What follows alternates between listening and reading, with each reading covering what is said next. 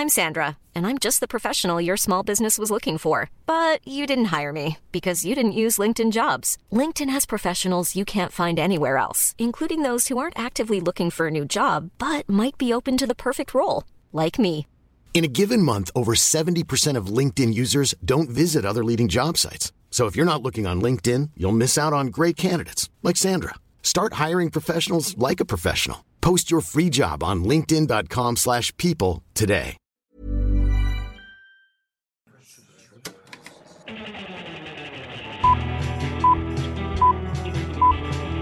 Saca el fanboy que tienes dentro. No tengas miedo de enojarte. Esto es el Club de los Amargados.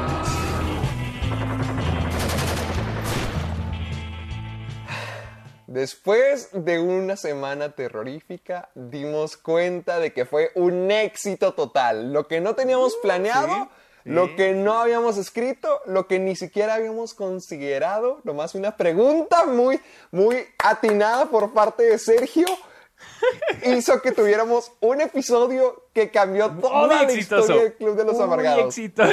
Demasiado exitoso, desde todo. Ahorita Sergio en la mañana me dijo, oye, al video le fue, al, al episodio le fue muy bien. Yo, ¿al fantasmal? Sí. ¡Oh! Le fue muy bien a la audiencia. Memes a morir. Estuvimos checando toda la semana el, el grupo Sergio y yo. Y meme tras meme tras meme. ¿Quién podría pensar que había tantas brasieres en la media popular? Y además No, tantos sé. brasieres en iCarly. ¡Ah, no mames! Eso me dio mucha risa. Y, y no fue- tú me mandaste uno donde está Freddy, había otro donde también está Sam. Sí, ese, ese, y el de. La otra el, cosa de más. el de Freddy estuvo buenísimo, me dio mucha risa. Ese sí me dio mucha risa. ¿Se acordaron de eso? Me dio mucha risa. No manches, no puedo creerlo. Tantos memes de brasieres, tantos brasieres en películas y en escenarios de terror. Es lo que más me sorprendía.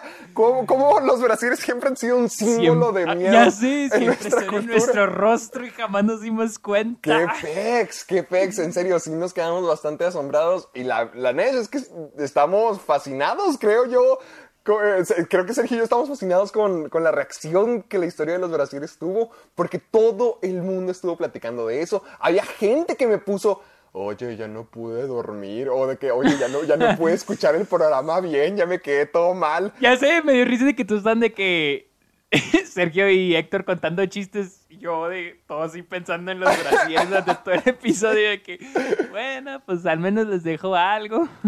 Estuvo bien intenso, en serio, estoy bien impresionado que toda la gente... No, mira, e- esa historia no la quería contar públicamente por obvias razones. Entonces cuando tú me dijiste, cuéntala, dije, ¿lo hago sí o no? Había una parte que, de mí que quería decir como que, ya, el chile, cuenta lo que viviste. Y así fue, No, se- y lo- ese instinto.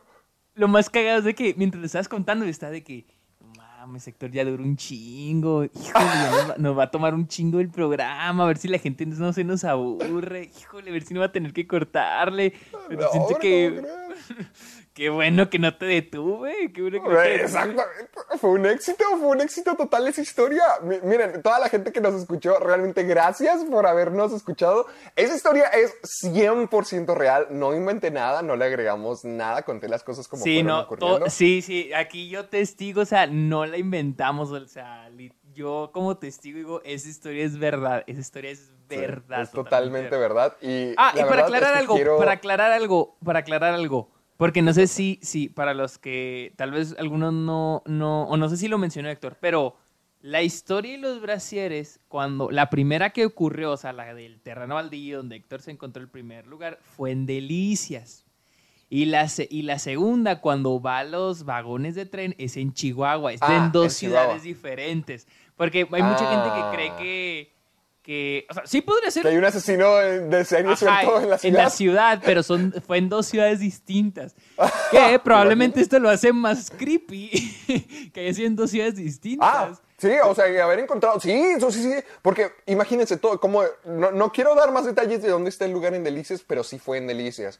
Y luego, lo otro, lo de los, lo de los trenes, lo de los vagones, fue en Chihuahua. Entonces, eso fue cuando jugamos Randonáutica y yo estaba pensando, dame algo que me dé miedo. Y pues creo que latinó muy, muy, muy bien el maldito programa porque, hijo, e, esa cosa de los brasileños sí me, ha, me ha estado persiguiendo pues ya durante medio año. Es una historia que ya estoy contando un poquito más y ya quiero hacerle un video, nomás que no sé cuál es el formato correcto, porque no sé si te acuerdas de, del Logan Paul. Ah, oh, sí, sí, sí, sí, sí. No, no quiero terminar así, o sea, no quiero Sí, que... sí, sí. Quiero, quiero grabarlo, pero quiero grabarlo por documentar, por decir, me, me topé con esto y esta fue mi historia, o sea, me topé con esto así, pero al mismo tiempo no quiero, no quiero fregarme la vida como Logan Paul, o sea, no quisiera de que grabar Digan una que escena... eres de- un morboso. Sí, no, no, no, no, no. O sea, no, no quiero que sea por morbo. Realmente quiero documentar todo eso porque se me hace algo fantástico. O sea, ustedes escucharon la historia. Yo la viví y quiero seguir compartiendo esa historia porque realmente sí está aterrador. Pero al mismo tiempo yo sé que ya es momento de... O sea, quiero asegurarme de poder contar esa historia y además de que una vez que la cuente y que grabe todo el video porque quiero volver ahí, quiero volver con alguien para grabar el video de cómo fue dándose todo. Ya una vez que esté eso hecho y a lo mejor ya podría ser que regrese a Delicias, ya, ya entregar el lugar, ya decirle a la policía, encontré esto, estos contextos, he ido a verlo varias veces, o sea, vayan ya y asegúrense de que nadie más pueda volver a entrar y ya, ya habiendo contado la historia de ese lugar. Porque yo sigo traumado con que me quitaron mi manicomio abandonado, Sergio. Yo iba a hacer un documental como lo que quiero hacer de el manicomio abandonado de Santa Isabel y vendieron el manicomio y ya no pude hacer ningún video. Así que me quedé con, en busca del gran éxito de terror y pues aquí está y quiero documentarlo. Fíjate que Luis y yo ya empezamos a dar poquito más randonáutica. Todo ser honesto, no nos ha acertado al 100%. O sea, Porque ¿qué- que- ¿en qué han estado pensando? Es que este es la dinámica que hacemos. Haz de cuenta que uno agarra el celular y elige el punto, pero sin decirle al otro en qué pensó hasta llegar al punto. Ok. Es lo que estamos haciendo. Hasta ahorita, de 10 puntos, yo siento que solamente dos han acertado y de que bien. O sea, de que no mames, ya han sido de Luisa. De que encontraron algo extraño o que tus Sí. sentimientos o tus intenciones sí fueron seguidas. Sí, sí, sí, sí, sí, sí. De- y de hecho, mira, el primer punto, haz de cuenta, el primer punto fue hace 3, 4 días. Luis dijo, voy a pensar en algo y hasta que lleguemos te voy a decir en qué pensé. Y nos marcó atrás de un restaurante que está cerquita de la casa de Luisa. dije, ah, no, pues vamos. Ya empezamos a andar y llegamos y había un- era la parte de atrás de un restaurante y había un chorro de botes de basura. Entonces, Luisa se quedó que, "Mm, no, creo que no funcionó. Y le dije, ¿en qué pensaste? Y me dijo, en David Lynch. Y yo de que, ¿cómo que no funcionó? Porque yo empecé a pensar, o sea, yo cuando, o sea, lo primero que pienso es en David Lynch, es en la escena de Mulholland Drive que pasa atrás del restaurante. Cuando va a la parte de atrás y se aparece el, pues el tipo este raro, el, el- yo creo que es uno de los jumpscares más famosos en el cine. Entonces cuando ¿Cuál? dije que ¿Cuál? no... Eh, es que es en Mulholland Drive, no lo has visto, ¿verdad? Sí, Creo no que la he lo has visto. Ok. Entonces hay una escena donde hay, un, hay dos personajes comiendo en un restaurante y van hacia la parte atrás del restaurante y es una parte donde hay basura, hay basura así y se aparece un tipo. Y, Ok. él- y uno de los tipos que iba caminando hacia allá se desmaya. Entonces, cuando Luisa me dice, no, creo que no funcionó, y le dije, ¿en qué pensaste? Me dijo, en David Lynch. Y dije, ¿cómo que no funcionó? Dije, es- o sea, literal, esta es la parte de atrás. Esta es la parte de atrás del, del o sea, literal, restaurante. de Mulholland Drive. Y se quedó que, ¿cuál llevó parte? a la y ya le escena, enseñó. básicamente. Ajá, y le enseñé el video y dijo que, ah, no mames. Y o sea, y dices, bueno, era atrás de un restaurante, como en la película, y, y, y- y honestamente la parte de atrás sí se parece un poco al de la película. Entonces, Oh, cuando Luisa ok. me dice, Luisa como que no se dio cuenta de que el lugar era lo que simbolizaba, pero cuando ella me dijo David Lynch, dije que no mames, o sea, yo fue lo primero que pensé en Mulholland Drive, en, en esa escena. Dije, no mames, se parece un chorro. Y después, Ala. ya tiempo después, empezamos a buscar, eh, empezamos a usarlo otra vez. Fue ayer, de hecho esto fue ayer, la de la accidente que voy a contar. La neta no está funcionando. La neta no nos está llevando más que a puras. A Luisa lo que le caga de Randonáutica es de que. De que a veces te, te pone eh, adentro de lugares a los que no puedes accesar. Porque la vez que encontramos el de, el- Ah, esa de la de David sí. Lynch, nos llevaba a residencias que no podíamos entrar. Y era como que, bueno, pues ahora qué. Sí, Y- o de- a de veces hecho, a la aplicación ahí dice, no, no te metas, o sea, si- si, la ajá, ubicación exacto. que es, es propiedad pública, no te vayas a meter. También a mí me- Privada, me privada, veces. ajá. Ah, perdón, entonces, privada, este, entonces, este, pues a Luis se le caga porque dice que, ay, no quiero jugar porque nos va a mandar en un lado en el que no nos podemos meter y no tiene chiste y de que, ah, pero vamos a intentarlo. Entonces ayer estuvimos Mm, intentando, intentando, No, es- intentando. Y Luisa Ajá. dijo que, bueno, ya le voy a poner una súper fácil, así de que una muy específica, o sea, ya pensó en, el, en lo que quería, o sea, que hacía detalle. Y ya llegamos al- al- a, un lado de la, a un lado de una casa. Y me dice, a ver, dale para enfrente. Y se quedó, y se quedó que no mames. Y le dije, ¿en qué pensaste, mijo? En ¿Qué? flores. Me dijo, pensó en flores. Y este. Y vemos, y en la casa, eh, a un lado de la puerta hay como un dibujo de unas flores. Y aparte me dice, es que no solo pensé en las flores, sino también pensé en una casa así, verde. O sea, la casa está pintada verde, tenía un jardín frontal muy bonito, o sea. Y le dije, oh, y decía, es que así yo me imaginaba la casa. Y yo que, verga. Y de hecho, y de hecho, el punto no, no, o sea, cuando nos dio el punto no era enfrente de la casa, sino en la parte de atrás. Entonces le dije, no, le dije eso y me dijo, de hecho, me asomé poquito al patio, porque cuando pasamos por un lado, daba poquita vista al patio, dice que se veían un chorro de flores. Y yo que, "Mm, bueno, al menos esto sí funcionó, o sea, sí, eso sí A funcionó, ver, pero... ¿Tú cuál crees que es la ciencia detrás de esto? O, sea, ¿realmente... Es que- ah, ok. ¿Realmente crees que hay una ciencia detrás? ¿O crees que es nosotros tratando de llenar los espacios? Como decir, oh, mira, me topé con este brasier, Sí, tiene que ver con que- esto. O, ah, me topé con esta casa de Es flores, que- tiene que ver con esto. No sé si tú lo le- no sé si viste el video introductorio, o sea, el del el de la app. ¿Sí lo viste? No, no, no, ¿cómo es? Ha- Haz de cuenta que te explica qué es la app, o sea, te lo explica todo.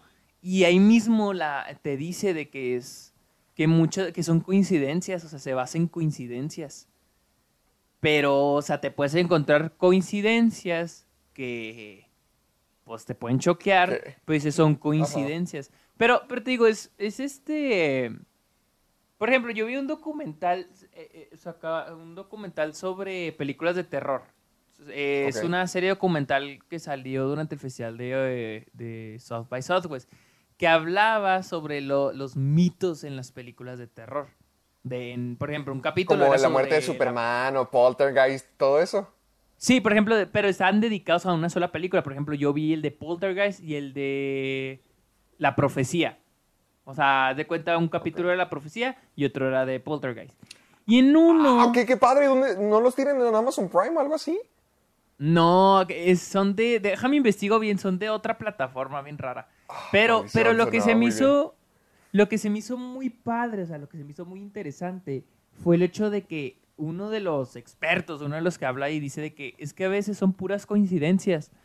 O sea, son puras coincidencias, pero es lo que lo hace interesante, o sea, es lo que nos crea curiosidad Pues, las coincidencias, el, el hecho de que pasen cosas y las puedas entrelazar. Por ejemplo, creo que lo, lo hice, lo dije en un episodio, hablando de Charles Manson. Dice, por ejemplo, Charles Manson.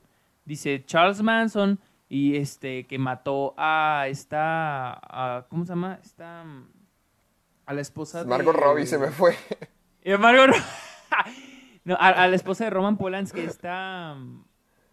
mm, Yo Ay, siento que to- todos, todos que nos están escuchando deben estar diciendo el nombre de que... Gritándolo. Es esta, es esta.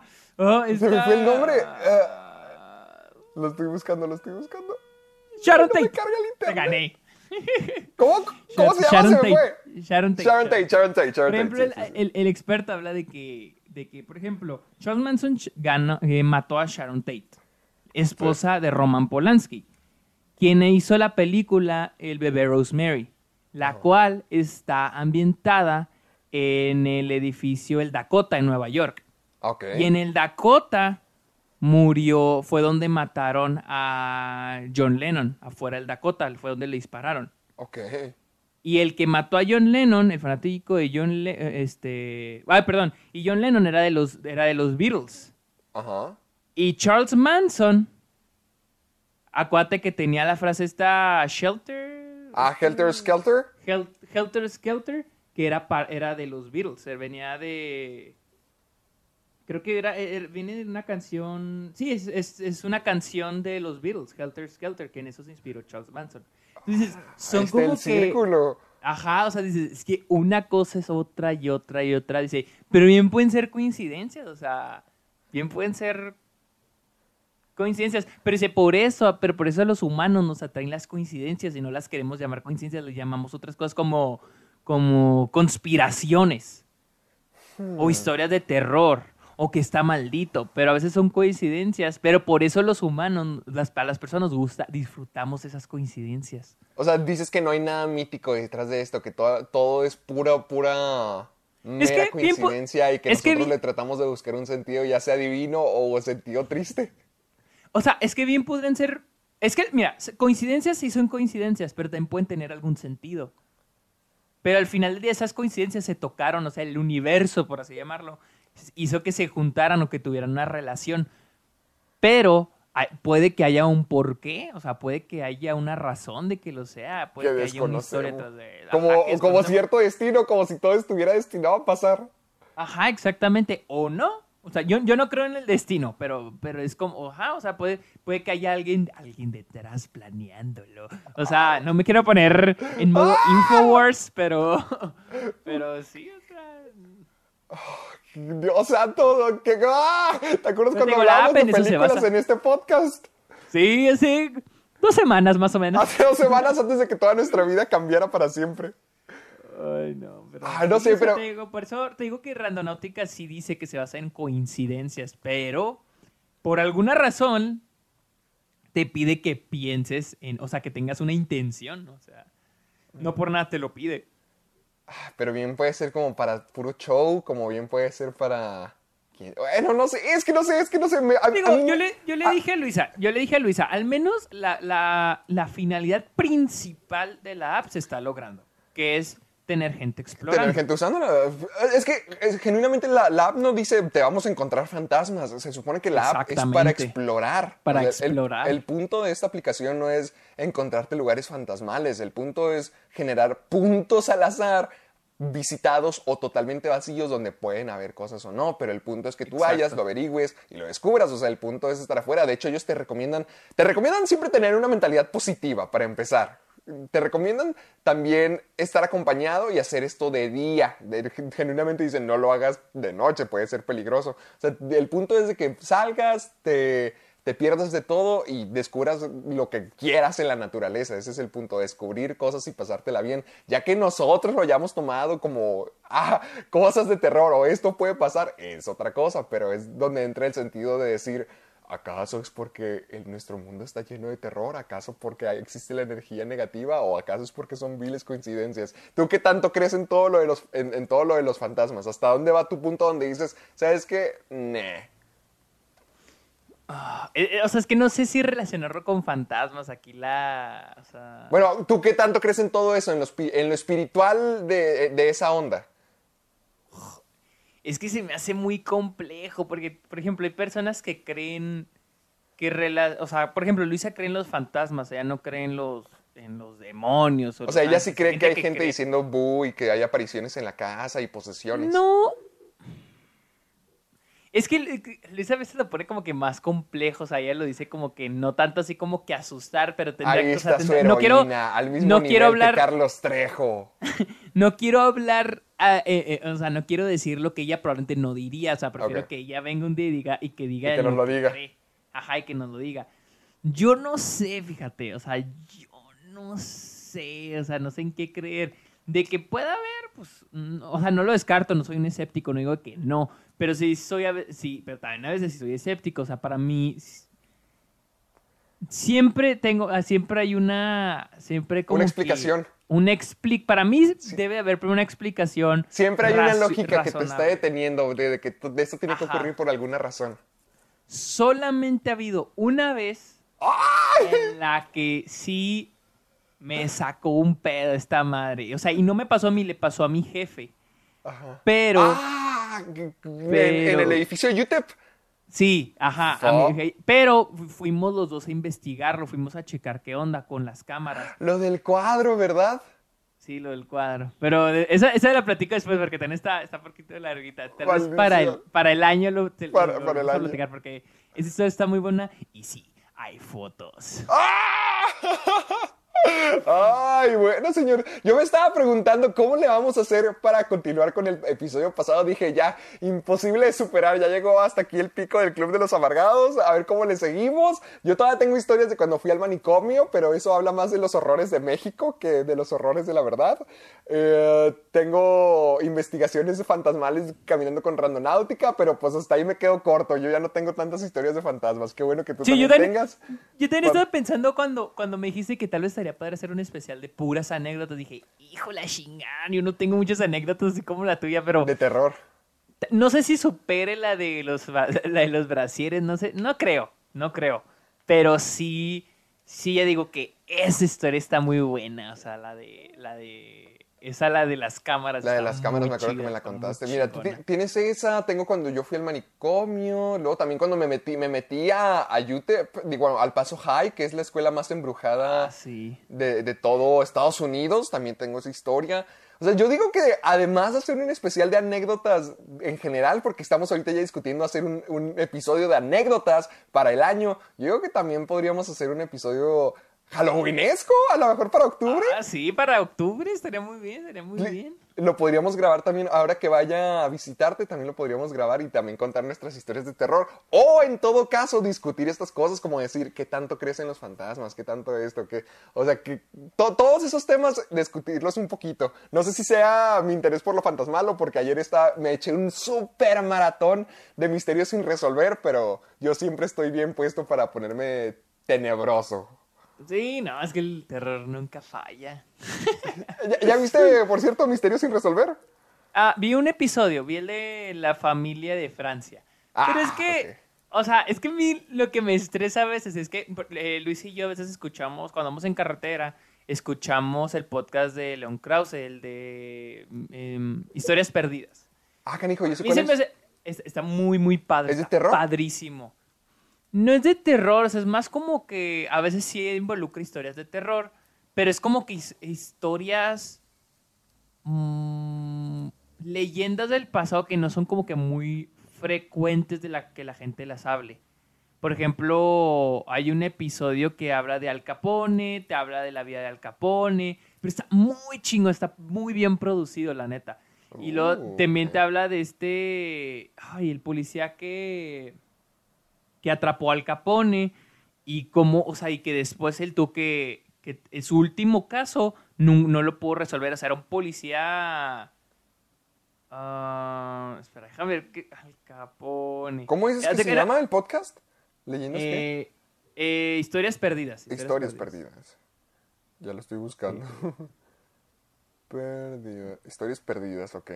Atentado en Florencia, los encuentros cercanos de los Hill, recorrida Borley. Oh, ok, ok, ok. Sí, te digo, está, muy, muy, muy... Elliot Ness. Elliot Ness fue el que tienen un episodio, te digo, está, está como secuelas, de cuenta en un episodio hablan de Al Capone, de que como era una verga y todo, y luego después que lo agarró Elliot Ness, y después le dedican un episodio a Elliot Ness, el que agarró al Capone, porque pues agarrar al Capone era como que la verga, pero de cuenta que aquí dicen el caso que Elliot Ness no pudo resolver, porque hablan del último caso que Elliot Ness nunca pudo resolver.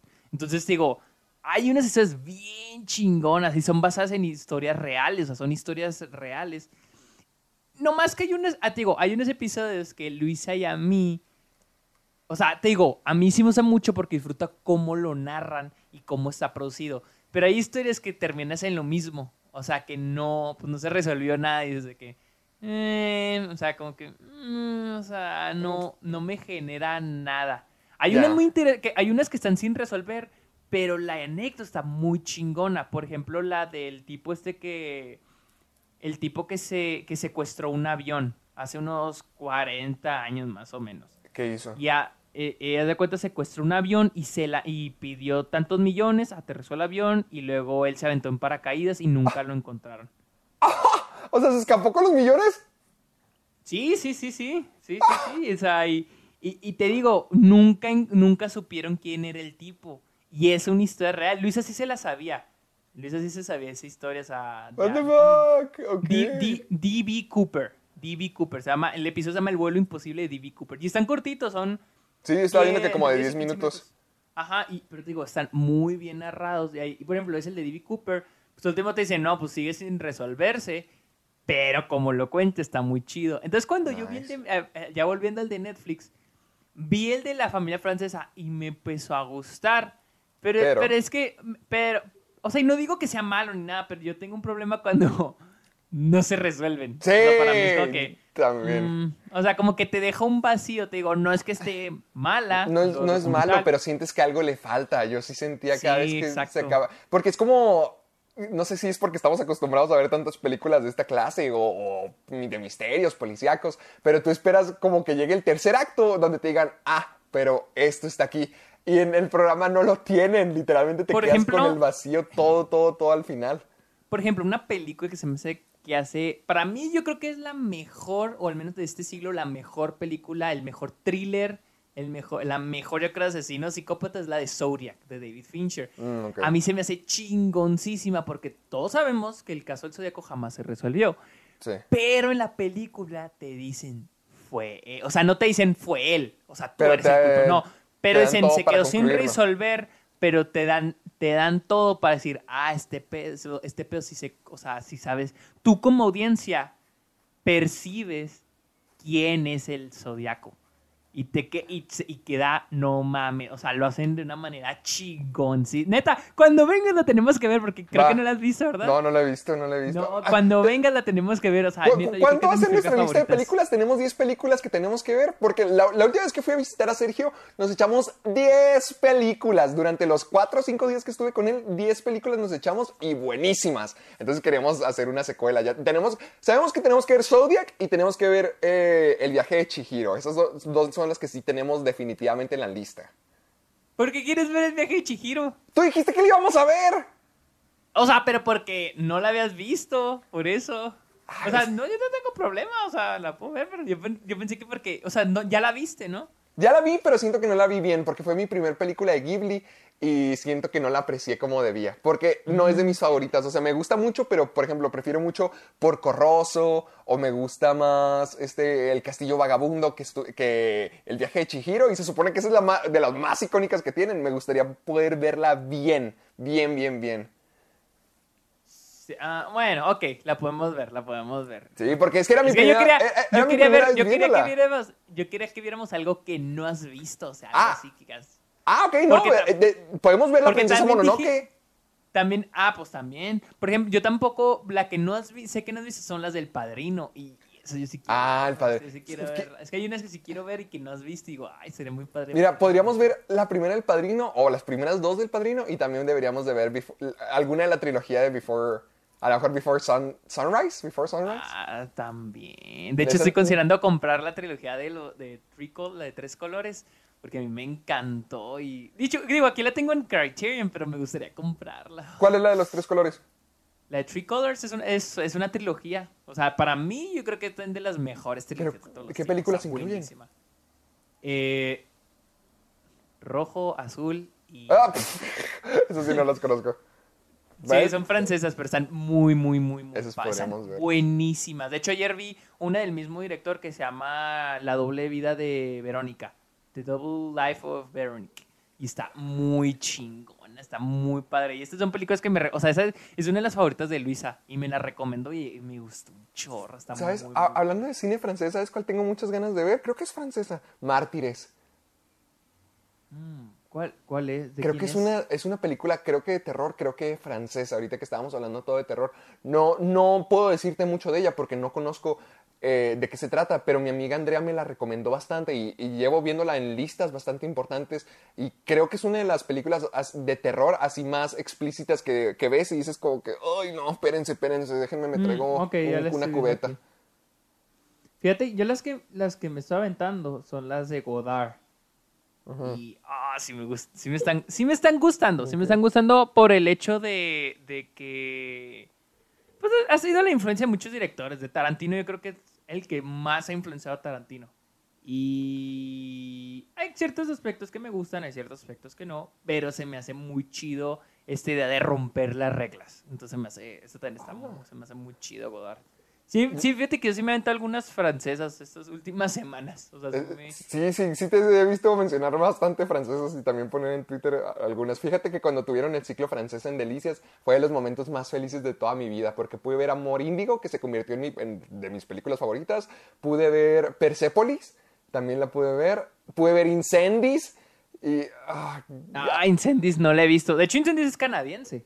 La- a, a mí la que se me pasó es La Haine, que creo que es el odio. Creo que sí creo que- Uy, esa la compré, la, Yo la sé que quiero tú ver. la la tienes, maldito. Yo sé que tú la De hecho, tienes. la eso acabo me de comprar, la acabo de comprar en, en la venta de Criterion. De hecho, la voy a ver hoy. Y cuando venga la vuelvo a ver. Es de mis favoritas. Ay, yo- ¿La ponemos? ¿La ponemos o qué? encanta, Me encanta, me Sí, sí, sí, sí. La voy a ver hoy. Yo creo que hoy la veo en la noche y cuando venga la vuelvo a ver. Es- Yo la puedo ver Excelente. un chingo de. Me encanta.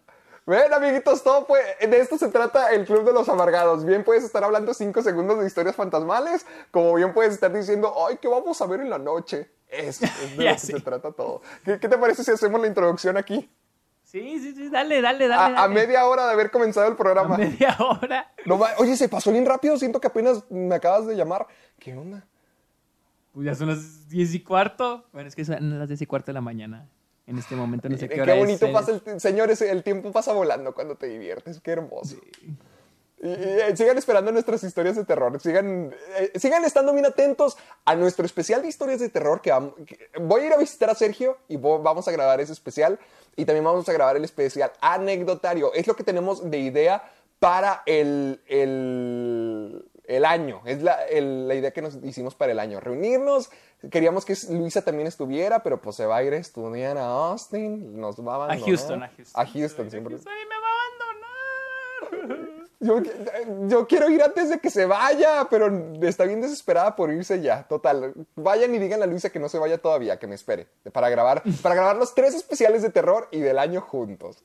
Pero nomás para que sepan que eso es lo que tenemos en cuenta, por si quieren pedir cierto tipo de anécdotas, incluso si ustedes quieren preguntar de que cómo se conocieron o qué es lo que les pasó en esta ocasión o, cualquier cosita que ustedes también les gustaría saber para que lo tengamos en mente, ahí mándenlo por a nuestras redes sociales utilizando el hashtag. Recuerden, soy amargado, compartan el programa siendo soy amargado, utilícenlo para poder compartirlos en todos lados porque la- la semana pasada estuvieron bien activos y no queremos que le bajen ese nivel.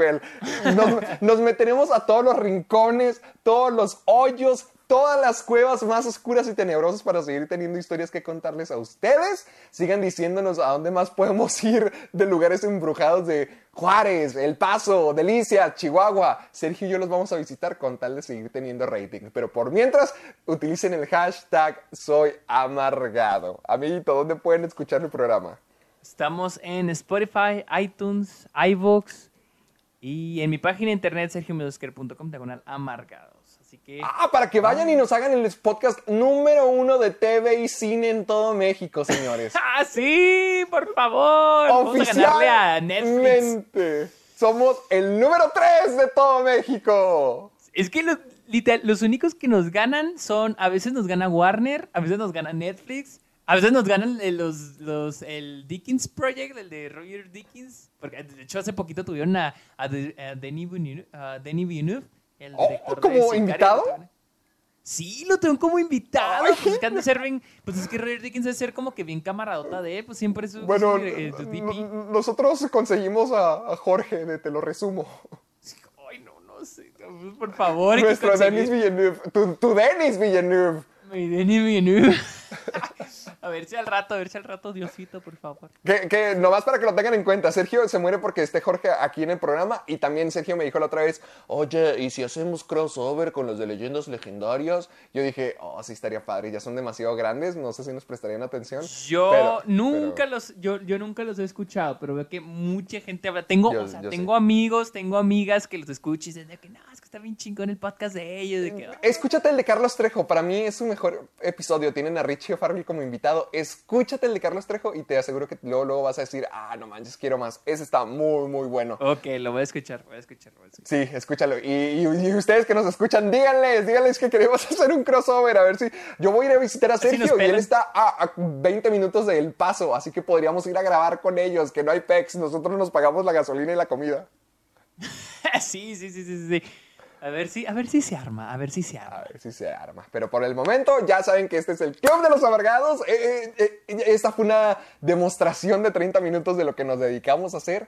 Son pláticas entre amigos, a gritos, a peleas, a insultos, a cosas chistosas. Platicarlo con pasión, de la manera en que ustedes saben. Y desde un momento puede ser de cine, desde terror, de cualquier cosa. Aquí en el Club de los Amargados ya estamos expandiendo nuestros rangos a un montón de cosas, incluyendo el terror. Pero por mientras, el episodio de hoy tenemos un. En el episodio 48 a 4 semanas de ya cumplir con el año. 48. 48 episodios. Y el número 3 en 48. Spotify, señores. Número 3. Así que sí hemos estado haciéndolo bien.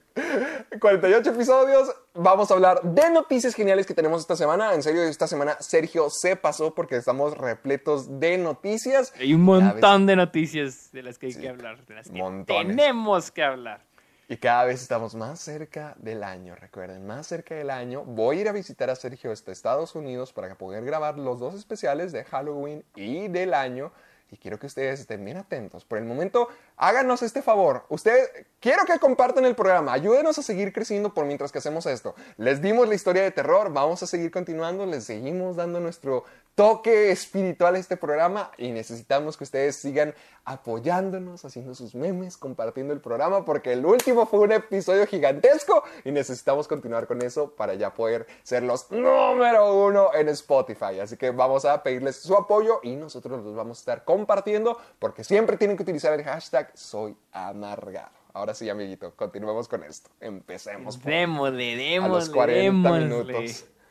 Empecemos con Netflix. Netflix reveló sus 10 películas Uh, más vistas. O sea, en general de que sus 10 películas más vistas, en, yo creo que en su historia. O sea, la número uno es Extraction. Es la, es la película con, con este... Con Chris Hemsworth. Sí, es la película más vista con 99 millones de vistas. O sea, no está En- mal, pero para que sea la más popular, wow. Pues, es la más popular. Luego, Bird Box. Que ya quieren hacerle una secuela.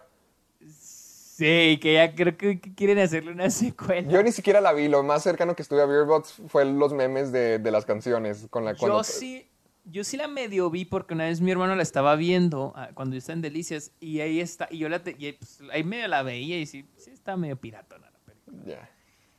Y luego Spencer Confidential, ¿qué es eso? Ah, es- esa es la película de Mark Wahlberg. Eso sí me sorprende que haya llegado porque, tan lejos, Sí. porque yo sentí que había muerto en cuanto la estrenaron. No, no sabía que había sido tan popular. La que me sorprende que, mira, esta, la, la, la que está en cuarto lugar, yo creí que iba a estar en primero, Six Underground, la de Michael. Es la de Porque en Michael primero, ¿verdad? hasta, hasta yo vi que la gente que la vio dijo, esto es basura, esto es una porquería. Sí, pero yo había visto mucha gente que, que la estaba viendo, o sea... Yo pensé que Bird Box iba a estar en primer lugar y luego Six Underground. Yo tenía esperanza de que fuera algo como Roma o, o The Pues- Irishman, pero me acabo de pues acordar que un sí tercio de la gente que la vio ni la terminó. De, eh, eh, quiero hablar de eso, quiero hablar de eso, pero vamos a seguir con el top. En el top 5 está Murder Mystery, la de Adam Sandler. ¡Ay! Eso sí, está, eso sí está buena, ¿no la has visto? Te la recomendé.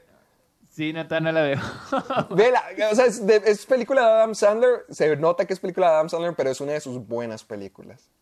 Y luego está The Irishman en sexto lugar. The. Irishman está en el top. Y Mira, si, la gente lo hubiera terminado, a lo mejor estaría más arriba. Eh, no, ahorita explico por qué. El número 7 está Triple Frontier. A la de Ben Affleck. una- La de Ben Affleck, ¿verdad? Ok, sale Ben Sí. Affleck. Y luego The Ground Missy. Ah, Es- esa he visto nomás comerciales en la Es, la, plataforma. es, es en la que sale este De- David Spade. Ay, no.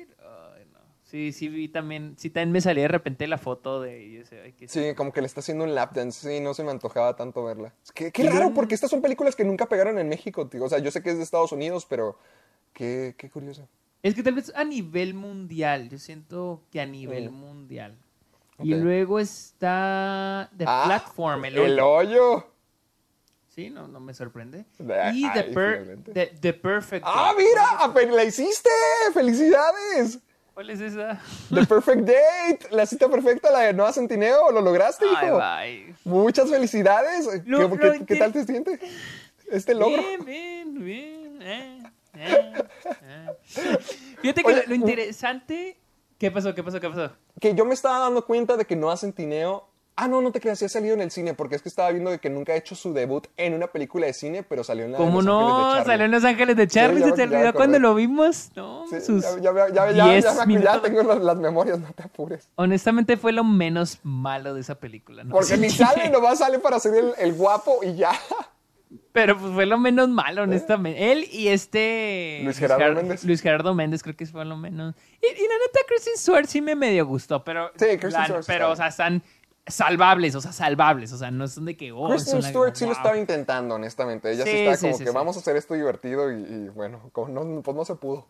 Sí, no, o sea, la es que el problema de la película era la dirección. O sea, el mayor problema de esa película fue la dirección. Pero, pero Total, la- lo total. curioso con esta lista de Netflix es de que a lo que, a lo que vas de que, de, de que la gente no quita la película. Pues no, Héctor, porque aquí sí están...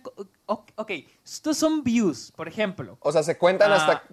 Dices que sí lo vieron, de- o que, no sé, de los 64 Mm. millones que tuvo The Irishman, a lo mejor nomás 21 la vieron realmente. Exactamente. ¿Sabes Fuck. qué es un view para Netflix? O sea, estos 99 millones no es que la hayan acabado. ¿Sabes cuánto? es? O sea, son 90, por ejemplo, Extraction son 99 millones de views. Ajá. ¿Sabes qué es un view para, para Netflix? Un clic. Dos minutos. Dos Pasando los minutos. dos minutos de dos minutos de película ya es un view. O sea, con que hayas visto ya los créditos, ya. Con que ya, ya con que hayas visto trun, el Netflix y Ya- ya lo hicieron. Netflix presenta y el título de la película ya, ya chinga, En ya es un view para la- Netflix. en, la- en lo que decides si esta película la, la quieres ver o no, es cuando ya te lo valieron. Exactamente, o sea, mucha gente quita Ah, la pues película con a los razón, Six Underground minutos. está aquí, Ex- exactamente. O The Irishman, porque mucha gente quitó The Irishman. desgraciadamente. Y más si es una película de tres horas y media. Pues Netflix, para Netflix, son dos minutos lo que cuenta un view. O sea... Casi, casi como un video en YouTube.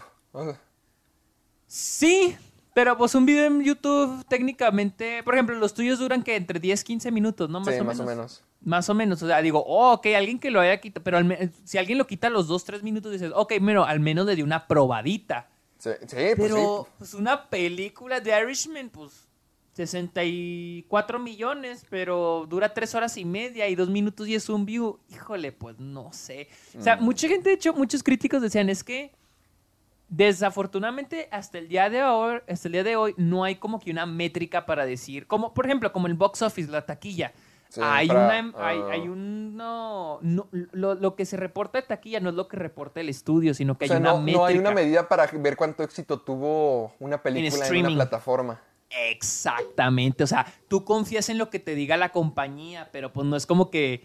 Porque, por ejemplo, cuando, por ejemplo, Rápido y Furioso se estrena en cines, la taquilla es como que una métrica, no sé exactamente quién, no sé si la MPA, que es la que, la, la que lo mide, o no sé si cada país tiene una, una, una asociación, una organización que lo mide, pero es un como que una, un, ¿cómo se llaman? Third party, una tercera, alguien te- tercero, que Sí. es quien mide, quien, quien mide la taquilla. No es el estudio reportándote cuánto hizo en taquilla. En este caso, Netflix sí está reportando cuánto hicieron ellos, pero dices, güey, pues que no es, no es muy creíble. Pueden ellos reportarte lo que ellos quieran. Está como lo que decimos del top 10. Puede que Mm, no sea el es top lo que 10 más lo que estás viendo. lo que ellos quieren que más que la tú- gente vea. Exactamente. Entonces, hasta que haya una métrica es cuando, es cuando...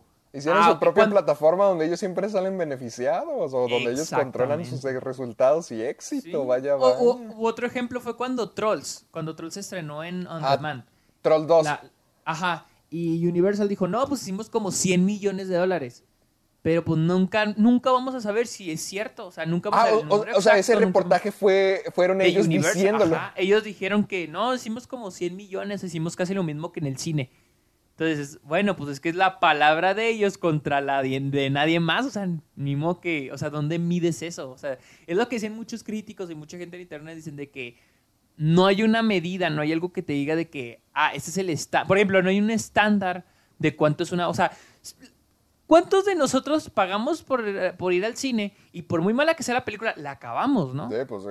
Si ¿Me costó O sea- mi dinero, la voy a ver toda. Exactamente, pero en Netflix, pues ya un view, o sea, ya porque le diste clic y dos minutos, ya es un view, ya, ya es alguien que la vio. Entonces, bien pueden decir de que 99 millones de personas vieron, vieron este... Extraction. Extraction. Que estamos hablando de, ponle aquí en Estados Unidos, un boleto te cuesta 10 dólares. 99 millones por 10. Ay, Estamos hablando de casi un... Y haz de cuenta Casi que un billón. Extraction hizo un billón. un billón de dólares. Uy, ok. Que obviamente no Eso hizo... no pasó. Eso no pasó porque la película, mm, la gente no pasó de los dos minutos. Y mucha gente que no pasó de los, o sea, digo, la película, la gente sí pasó de los dos minutos. Pero te apuesto que mucha gente, si se hubiera estrenado en cines, no lo hubiera ido a ver. O Bird Box. O. Six Underground. Mucha gente no lo hubieran, no hubieran sido, ex- o sea, tan ahorita. exitosas como le está Sí, porque estás de acuerdo que la mayoría de esas, de esas visitas tiene que ser como que, ay, a ver qué tal está, a ver cómo está la película de la que todos hablan y luego de que ya la quitan. Exacto, y mucha gente, si hubiera estado en cine, no hubiera ido a pagar, ir a manejar hasta el cine, solo para a ver qué tal está, ¿me entiendes? O sea, no, ¿me entiendes? Entonces, ay, ay, o sea, es como que no hay una sí, hay métrica, algo o sea, no muy hay una forma de demasiado flexible que le, que le quita toda la credibilidad. como que Exacto, Netflix está exacto. jugando a sus propias ligas. Sí, o sea, ajá, porque pues, reportando sus views, reportando sus números, pues está reportando sus reglas, ajá, lo que ellos, o sea, no, pues así, eso es lo que reportamos, eso es lo que, pues lo que es para nosotros. Entonces, mientras no haya una métrica, alguien que lo mida bien, igual con, con ¿cómo se llama? Con Amazon Prime, Hulu, otras plataformas Sí, de todas las pues plataformas. ellos, ellos van a seguir reportando lo que ellos ven o lo que ellos quieren o acorden a, acorde a sus estándares. Entonces, Aquí lo más Este triste de todo, 10. aquí lo más triste de todo es que le dieron la oportunidad a cosas como Spencer Confidential y Six Underground y ni siquiera está Love Story o Roma o algo así de que al menos eso lo intentaron. Sí, no. Pero al menos está The Irishman. Bueno, O sea, al menos. La, Honestamente. la única que sabemos verdaderamente cómo le fue Sí, e- ajá, exactamente. y que sabemos que sí. no pertenece ahí tampoco, Sí. desgraciadamente. E- exactamente, porque sabemos que creo que el 20% de la, de la gente llegó, avanzó al 80% de la película en The Irishman. Mm. El resto la quitó, entonces Gracias. no es muy confiable, no es muy confiable esto de las vistas, porque no sabemos cuánto hubiera hecho en taquilla con una distribución estándar de Irishman. Pero, a ver, algo que a mí me ha estado sorprendiendo mucho es que mucho talento, desde directores hasta los actores, han estado haciendo películas de Netflix. Por ejemplo, Charlize Theron, que hizo La Vieja Guardia. Algo así nunca, no, me, no me lo esperaba. Como que ya hacer películas de Netflix es su nuevo, su nuevo género. O no sé si te acuerdas cuando estábamos en, en Nueva York, yo te pregunté, bueno, las películas de superhéroes son lo que están pegando más últimamente. ¿Qué crees que es lo que siga? Y ambos dijimos que las películas independientes. Yo creo que todo esto se vio quemado por la cuarentena y lo que ahorita está de moda son Pero es que hacer las- películas de Netflix. La cosa es que las películas independientes siempre van a existir. Las películas Ah, independientes no, no, no, sí, siempre, pero, pero siempre yo me refiero a lo que esté de moda entre el público en general, como lo estuvieron las películas de superhéroes. Y ahorita yo siento que lo que ahorita, por la pandemia, lo que ahorita podemos ver son películas de Netflix. Y a eso Pero- voy con que los hermanos Rousseau van a hacer una película para Netflix. Ah, Eso sí, eso sí. Pero nomás para decir, siento que igual Netflix va a seguir produciendo independientes. O sea, porque le salen bien baratas. Y como ya habíamos dicho, ya Netflix es como que quiere sacar la tendencia cada semana y es más barato hacer películas independientes. O sea, la neta. Pero aquí al parecer, lo, lo- eh, Netflix le va a meter 200 millones de dólares a una. No sé si esto es- estamos hablando de una película, o sea, que se va, se va a basar en el libro de Greyman. Es una, creo que es de espías. Para los que lo han leído, corríjanme si estoy mal, he leído que es, es de espías y va a ser protagonizado por Ryan Gosling. oh, Chris Evans y Ryan Gosling. Sorpresa, sorpresa, protagonistas blancos. ¡Ay! ¿Y eso, tiene que, ¿y eso qué tiene que ver? No, o sea, yo digo de que es que la gente dice de que, ok, van a hacer una película de gran presupuesto y van a tener a dos hombres blancos como protagonistas. ¡Wow! ¡Qué sorpresa! Y la neta, pues sí es cierto, o sea, o sea, siempre es, o sea, siempre es un protagonista blanco, ¿o no? ¿O me O, o sea, sí, pero no, no le veo lo malo. O sea, yo- no, no entiendo de dónde surge. ¿Hay gente quejándose por esto? No quejándose, solo, solo como que, o sea, aquí vamos de nuevo. O sea. Pues ahí se no escoge, sé, o ¿no? sea, Por ejemplo, otra película de protagonistas blancos que se me ocurre es eh, Dos tipos peligrosos. Este, ¿Cómo se llama? The Nice Guys. Pero pues no, no, no veo que tenga que ver color o, o- o sí. No, no, pero, pero no es una película. O sea, es que aquí lo, lo que dice la gente es de que es una peli- película de alto presupuesto. Y era lo, lo mismo que decía Anthony Mackie. Ahora sí lo dije bien. Ah, era, bien. lo que decía, era lo que decía Anthony Mackie. De No que quieres de- decir clasicismo. Clasicismo. Mira, tú nunca me corregiste. Tú no Porque dijiste dije- nada de que estás igual que yo. Porque, eh, no, no, en yo, el- yo dije, estará bien. Lo voy a dejar en su error, a ver, que sea feliz. Ah. Que sea feliz siendo ignorante. Pero, pero la gente dice de que, o sea, ¿por qué? Que, porque muchos estudios ahora están con que la diversidad y la madre, ¿no? Sí. Que quieren ser más incluyentes. Pero, pues tienen una película este, de alto presupuesto y van a ser protagonistas blancos. Y porque se ha comprobado de que los estudios prefieren tirarle una película de alto presupuesto con protagonistas blancos. Siempre, siempre, siempre. O sea, yo creo que ahorita pienso nada más en Black Panther. Y era lo que decía Anthony Mackie, que cuando es protagonistas, que cuando son protagonistas afroamericanos, porque la película quiere darle ese enfoque, todos los que trabajan en ella son afroamericanos. Y que de ahí empieza el racismo. ¿Me entiendes? Entonces, te digo, no es como que, o sea, te digo, estamos hablando de que ah, Netflix hace series donde pequeñas, donde hace, donde, oh, la inclusión y, y, este, más diversidad y la chingada, pero cuando se trata de películas grandes, pues, Mm, Pues mira, eh, es lo que dice la gente. Es- es Y- curio- Y la neta estoy un poquito de acuerdo, o sea, estoy un poquito de acuerdo, porque estamos en un tiempo donde... Donde los mismos estudios de que no, que la inclusión y la chingada, pero pues aquí me estás haciendo una película con los más blanquitos de Hollywood. Fíjate, es, es a lo que voy. Por- yo no le en- encuentro nada de malo porque siento que pues también puede pasar. Por ejemplo, tú y yo somos, bueno, los dos somos latinos, pero los dos somos latinos, blancos, normales y ya, y nomás porque es que así se dio. Pero ahorita que mencionas que no hay tanta diversidad, yo digo que Netflix sobre todo a veces ha tratado de explotar ese lado y, eh, y a veces lo ha hecho muy bien. Por ejemplo, la película que acabo de ver de La vieja guardia con Charlize Theron, sí tiene mucha de ese tipo de, de- de diversidad y muy bien introducido, o sea, se ve muy normal, no se ve como que miren, somos incluyentes, se ve como parte de la nueva realidad, que es lo que me gusta a mí, donde nadie, La nadie cosa- tenga que sobresalir. Porque, por ejemplo, Sí. la nueva guardia tiene una protagonista afroamericana y además tiene una pareja gay bastante bien hecha. Entonces yo digo, ah, ok, este fue el caso de esta historia y muy bien, pero pues me imagino que también puede seguir habiendo historias Sí, donde... o sea, sí, sí, sí, claro, pero, o sea, a lo que voy es de que, es que pues, siento que en O sea, tú- México, tú te refieres por el presupuesto, por ser de muy alto presupuesto.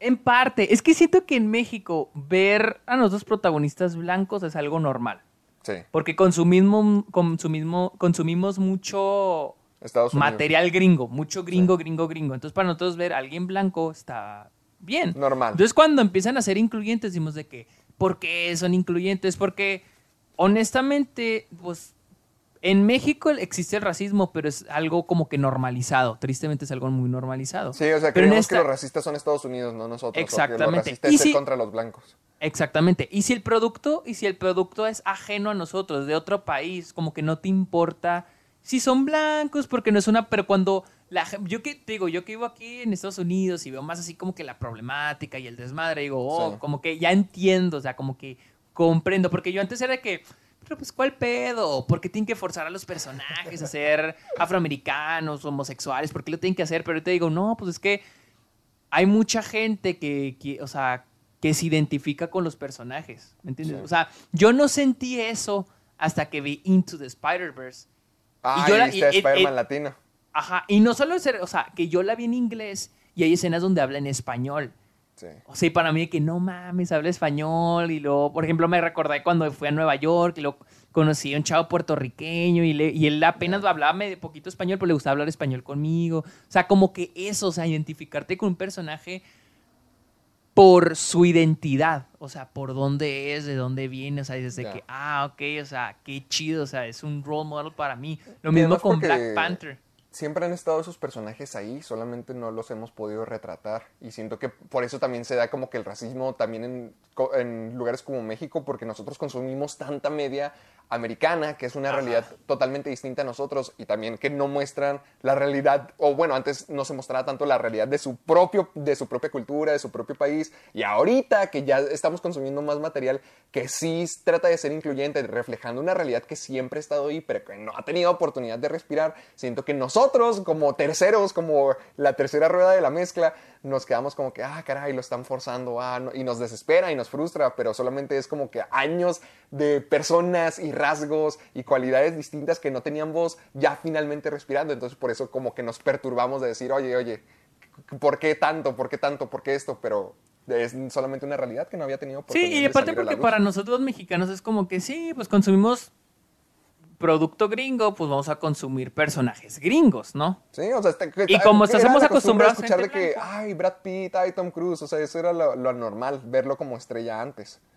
Exactamente. Y cuando vimos a una persona afroamericana, siento que muchos, eh, por ejemplo, en México siento que mucha gente también está de que, porque hay que ser incluyentes. No mames, o sea, ni- la película ni siquiera es de tu país, o sea, Sí. la, la película es, o sea, el chiste es de que ellos, o sea, en, en México tam- o sea, o sea, también en nuestro Sí, ya- cine tenemos que ser más incluyentes, o ya sea, lo habíamos dicho en el episodio del racismo, de que cómo son puestas las, las familias mexicanas en pantalla según nosotros, cuando hay pues de todo tipo de colores y sabores, pero que todos son millonarios, ricos y blancos, cuando eso no es, no es nuestra realidad mexicana.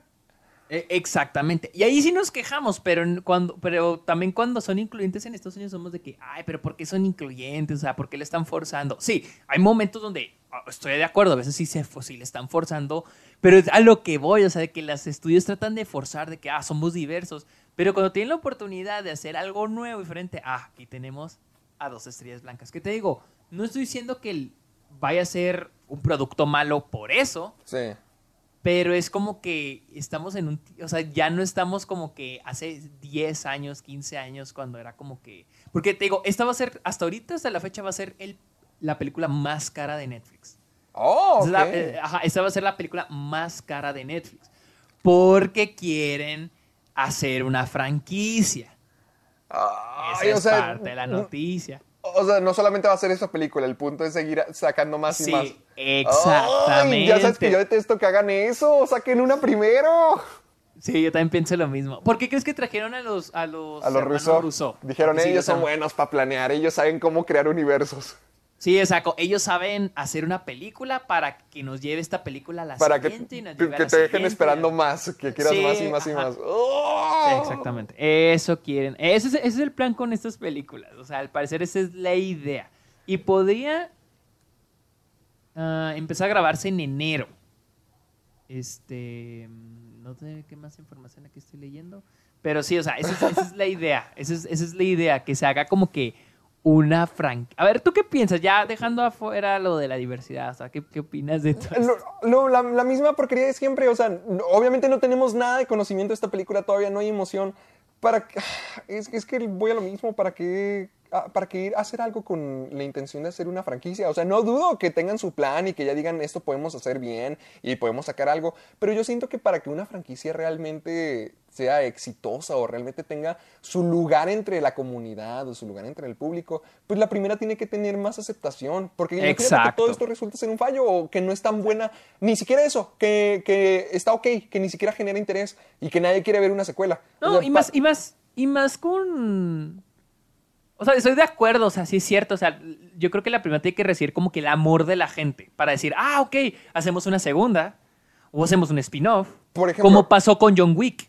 a- a- a- algo mm, te voy a decir, yo ayer vi El Imperio contraataca y no es la primera vez que la veo, pero es la primera vez que la veo con ojos adultos, o sea, ya, analizándolo y todo, y la vi y dije, no manches, o sea, ya entendí por qué esto se convirtió en, una de las mejores secuelas de todos los tiempos, o incluso algo como Trek 2, y me doy cuenta de que esas, eh, de esas películas hacen algo increíble por su mundo, de que lo expanden a cosas increíbles, o sea, creo que esa es la regla de cualquier buena secuela, de que tienen que hacer un trabajo excepcional, Sí. incrementando su mundo, o sea, dándote la, digamos que el incentivo para decir quiero ver más, quiero introducirme más en la vida de estas personas y en el mundo que les toca existir. Y yo siento que para eso primero tenemos que tener una idea de, de la base, del planteamiento, del- de cómo comienza todo, un, un motivo para decirnos, sabes que quiero ver más. Y aquí, ya planeando las siguientes tres películas, yo digo que se están echando una soga al cuello porque ve, ya, ya pasaron, ya han visto varios ejemplos donde terminan las cosas mal. Por ejemplo, Divergente. Por ejemplo, también Harry Potter. Ahorita cómo andan con, con, Sí, la- con los Porque se están- con bestias Hiring for your small business? If you're not looking for professionals on LinkedIn, you're looking in the wrong place. That's like looking for your car keys in a fish tank. LinkedIn helps you hire professionals you can't find anywhere else, even those who aren't actively searching for a new job but might be open to the perfect role. In a given month, over 70% of LinkedIn users don't even visit other leading job sites. So start looking in the right place. With LinkedIn, you can hire professionals like a professional. Post your free job on linkedin.com/people slash people today.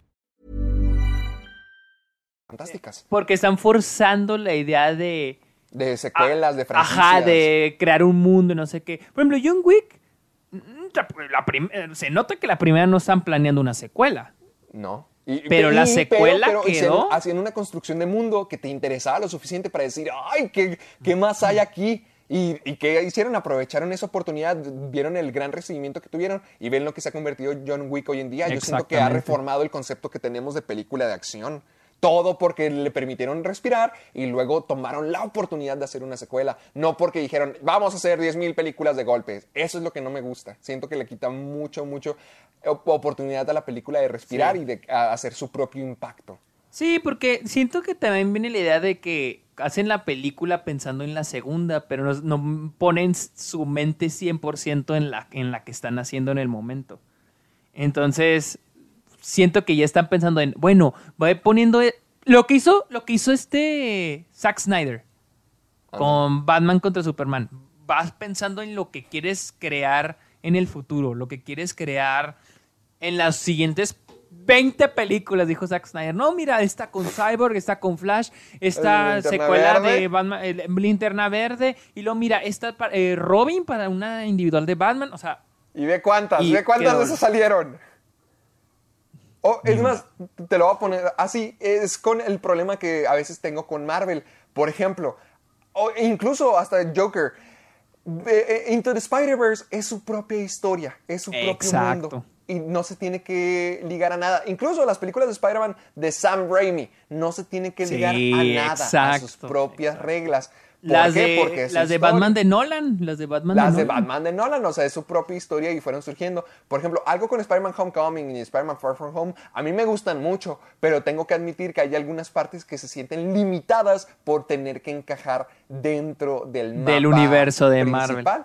Exactamente. Sí, es cierto. Entonces le estás quitando como que esa libertad, e- ese respiro por querer hacer lo demás, por querer encajar con lo demás. Entonces yo siento que ahí le estás quitando la identidad individual a una película y lo estás ya forzando como una franquicia. Por a- a- ahorita la siguiente noticia que tenemos más adelante, La Vieja Guardia. La Vieja Guardia es una película de acción muy divertida, honestamente está muy está bien hecha, es una es algo una experiencia entretenida, pero las partes que se ven mal es las partes donde están tratando de decir, ay, a lo mejor volvemos, a lo mejor hay una secuela, hay más mundo aquí afuera. Son las Mm, partes que más te quedas como que, ay, no, esto no va en la película, esto lo están forzando en este momento. Y eso es así como se ven en general, como cosas forzadas, en lugar de darle su propia dignidad, su propia identidad a la primera, que, que respire, que la gente lo acepte, que tenga su impacto. Y, hijo, creo que así es, hasta tiene más emoción la gente por ver una segunda película. Y, y siento que, de hecho, la siguiente noticia es que Charlie Theron quiere una secuela. Que no dudo Sí. que Netflix. O sea, estoy Pues seguro que Netflix la tiene en planes. No sé cómo le esté yendo, no sé cómo le esté yendo. Yo, yo creo que sí le está yendo bien. esa Creo que hubo tiene- reportajes de que se convirtió en una de las más vistas rápidamente, ¿no? Sí, o sea, sí, sí, este. Sí, creo que sí le estaba yendo muy bien. Sí le estaba muy bien. Este. Y, y- siento que últimamente decíamos Netflix se muere por un Oscar. Pero yo siento que en ese momento ya Netflix lo que quiere tener es una franquicia al tamaño Star Wars, al tamaño Marvel. O sea, empezar a generar una franquicia así.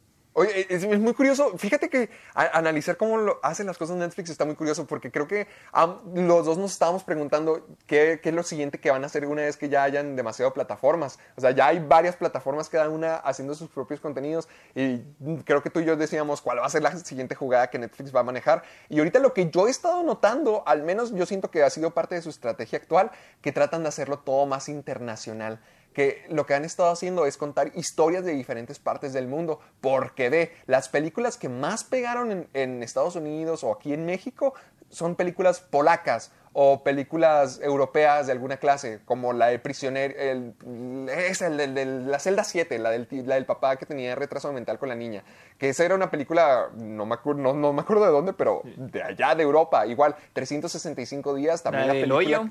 La del hoyo fue española, 365 días fue polaca. O sea, yo siento que la forma en que se han mantenido relevantes es crear sus tendencias, o sea, siguiendo su, su propio truco de mañas de que ellos ser las tendencias, ellos decidir qué es tendencia, pero hacer cosas ya de todos lados del mundo, hacer tendencias. O sea, constantemente siempre hay una nueva moda surgiendo.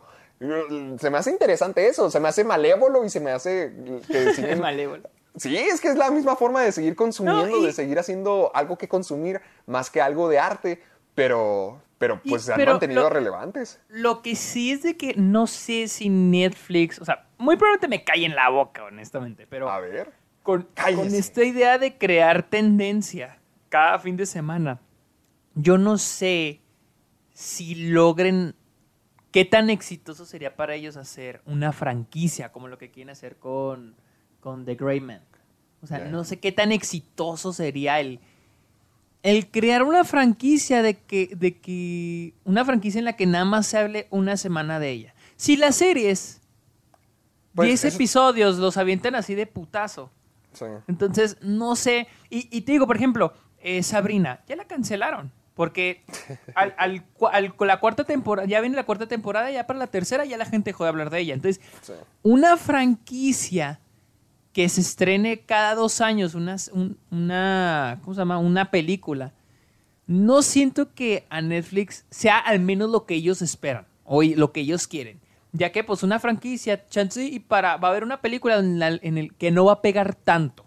Digamos, tal vez de Greyman. La primera tal vez pega chingón. La segunda, a la secuela, ah, mejorcito. Pero tal vez ya la tercera es como que, ah, de apercibida. Y conociendo a Netflix es como que ya mejor, ya, ya olvídate de ella. Entonces, con la de ser- era como cuando tú me decías de ser youtuber, que decías Sí. de que si tú esperas ser exitoso, luego, luego, mejor no lo hagas, porque te vas a desesperar y no lo vas a hacer bien y no lo vas a disfrutar. Fue lo que tú me dijiste. Y siento que con la estrategia que tiene Netflix de ser la tendencia, de tener un chingo de views, no importa el contenido, no importa la calidad del contenido, no siento que este sea como que algo que, pero, pero Netflix es más listo que yo, tiene todos sus gente de estrategia, con estrategias y la chingada. Vamos a ver con qué Pues, salen. eh, es que vamos a ver cómo pegan las secuelas, porque mira, con- es que con algunas series todavía funciona. Por ejemplo, Dark logró tener su final bien. Estaba pensando en también cosas como Stranger Things, que siguen, que es de lo primerito que estaban sacando y que sigue relevante hasta la fecha, pero yo también siento que ya está perdiendo mucho su golpe. O sea, Oh, estoy sí, pensando sí, sí. en franquicias que ya tengan establecidas, pues unas siguen vivas, otras se murieron. Por ejemplo, ah, como tú dices, Sabrina, hasta Orange is the New Black, que era de sus Ah, programas oh, principales. Es más, una que no han cancelado, pero se le ve que ya no le tienen interés es esta Mindhunter, que yo la amo y yo siento que Según es yo ya la habían serie. cancelado, según yo, No, ¿te, no, te acuerdas no. que la dejaron en, en- la habían Está en hold. durante mucho Todavía está en hold, pero supuestamente porque David Fincher está ocupado haciendo, de hecho, películas, una película para Netflix, que es la de Orson Welles. Pero po- por, eso, por eso. Pero creo que el director de fotografía de Mindhunter dijo que sigue en hold, también porque Netflix no sabe qué onda. ¿Qué onda? Y ¿Qué está Mindhunter es una gran serie, es una gran serie, pero lo admito, no tiene el impacto que siento que Netflix querría. Quiere. Como un impacto como tiene Stranger Things cuando se estrena. O La Vieja Guardia cuando se estrenó.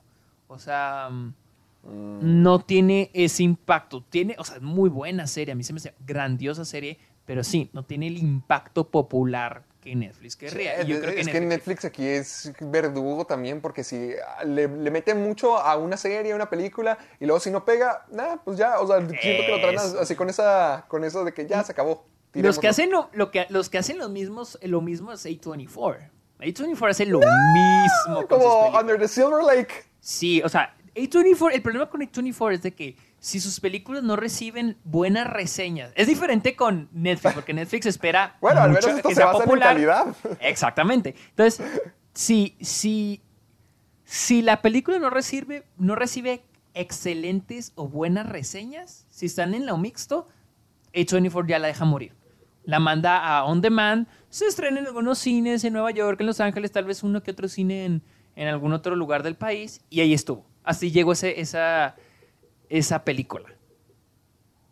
Y se me- o sea, la neta a mí se me hace bien triste porque lo- eso le pasó a Under the Silver Lake, que se estrenó en Cannes, recibió críticas mixtas, la mandaron a editar, luego se estrenó en Toronto, críticas mixtas, y al último ya la dejaron morir. Se estrenó aquí en, aquí en El Paso, se estrenó en un cine solo una noche, solo hubo una función, fue la que fui. Ay. Y, y al día siguiente se estrenó en Video On Demand. Y ahí fue, y ahí se duró de vida Under the Silver Lake. Que, que te digo, está bien culera, la neta. Porque tú no sabes si alguna persona le. Hay, hay personas que les guste. ¿A ti O te gustó? A mí me encantó Under the Silver Lake. A Luisa a mí me metiste muchas ganas de verla y nunca, Sí, creo que con todo eso nunca tuve la oportunidad de verla de ninguna Ah, manera. Anótala, creo que aquí está en Prime, en Amazon Prime, la podemos ver cuando venga. Ah, excelente. Hay que verla, yo sí la quiero ver. Pero bueno, pero hablando de estrategias, hablando de Espera, estrategias. an- antes de que pases a eso, nomás quiero mencionar, teníamos la noticia de Bob Esponja, vi que la quitaste, que Bob Esponja va a estar, que ahora la película de Bob Esponja, eh, un, eh, un Esponja al rescate, va a ser estrenada también en Netflix. Ay, nomás quiero saber, ¿te gustan las películas de Bob Esponja? A mí sí me gustan. La primera y la me segunda sí me gustaron. A mí La segunda sí me gustó. ¿La segunda sí qué? ¿Sí te gustó? Sí, sí me gustó mucho. Sí me gustó. Sí, soy bien fumadota. eso. pero sí me gustó.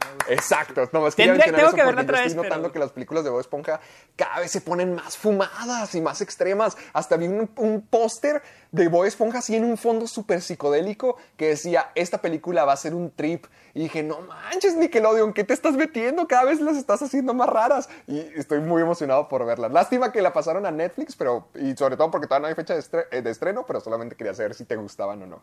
Y Sí, que tengo esperanzas en la tercera. Sí, sí me gustan. O sea, eh, la noticia era de que, no sé si saben, pero ya no se va a estrenar en cines, por, ya saben por qué. Y este, se va a estrenar, aquí en Estados Unidos se va a estrenar por CBS All Access, que es la plataforma de streaming de Paramount. Y en, a nivel internacional, como pasó con Uncut James, se va a estrenar en Netflix. Pero creo que hasta el próximo año, va a llegar como enero, febrero el próximo año, en, pues creo que en todos lados. Entonces... Esa era, esa era la noticia, era la noticia, pero Va, queríamos va, irnos rápido Ah, porque... Y hablando ah, de sí. estrategias, hablando de estrategias de plataformas de streaming, ya se estrenó el tráiler del álbum visual, así es como lo llaman, de Black is King, el álbum visual de Beyoncé De para. Disney Plus. A Sí, ver, tú bien, o sea, explícame eso. Ah, Es un álbum, es- haz de cuenta, es un conjunto de, yo quiero llamarlo así, perdón mi ignorancia, como que un video musical en forma de película. Ah, Algo así. ya entiendo, así como un, un álbum de esos que tienen toda una historia a través de, de Sí, todas sus canciones, que, que todos los videos están conectados. Exactamente, Ah, exactamente. algo así que algo es así y es para Qué cool. Disney Plus. Me, honestamente me está gustando mucho lo que Disney Plus está haciendo. Ya estrenó Hamilton. Ah, Este, ¿ya no la sé- viste?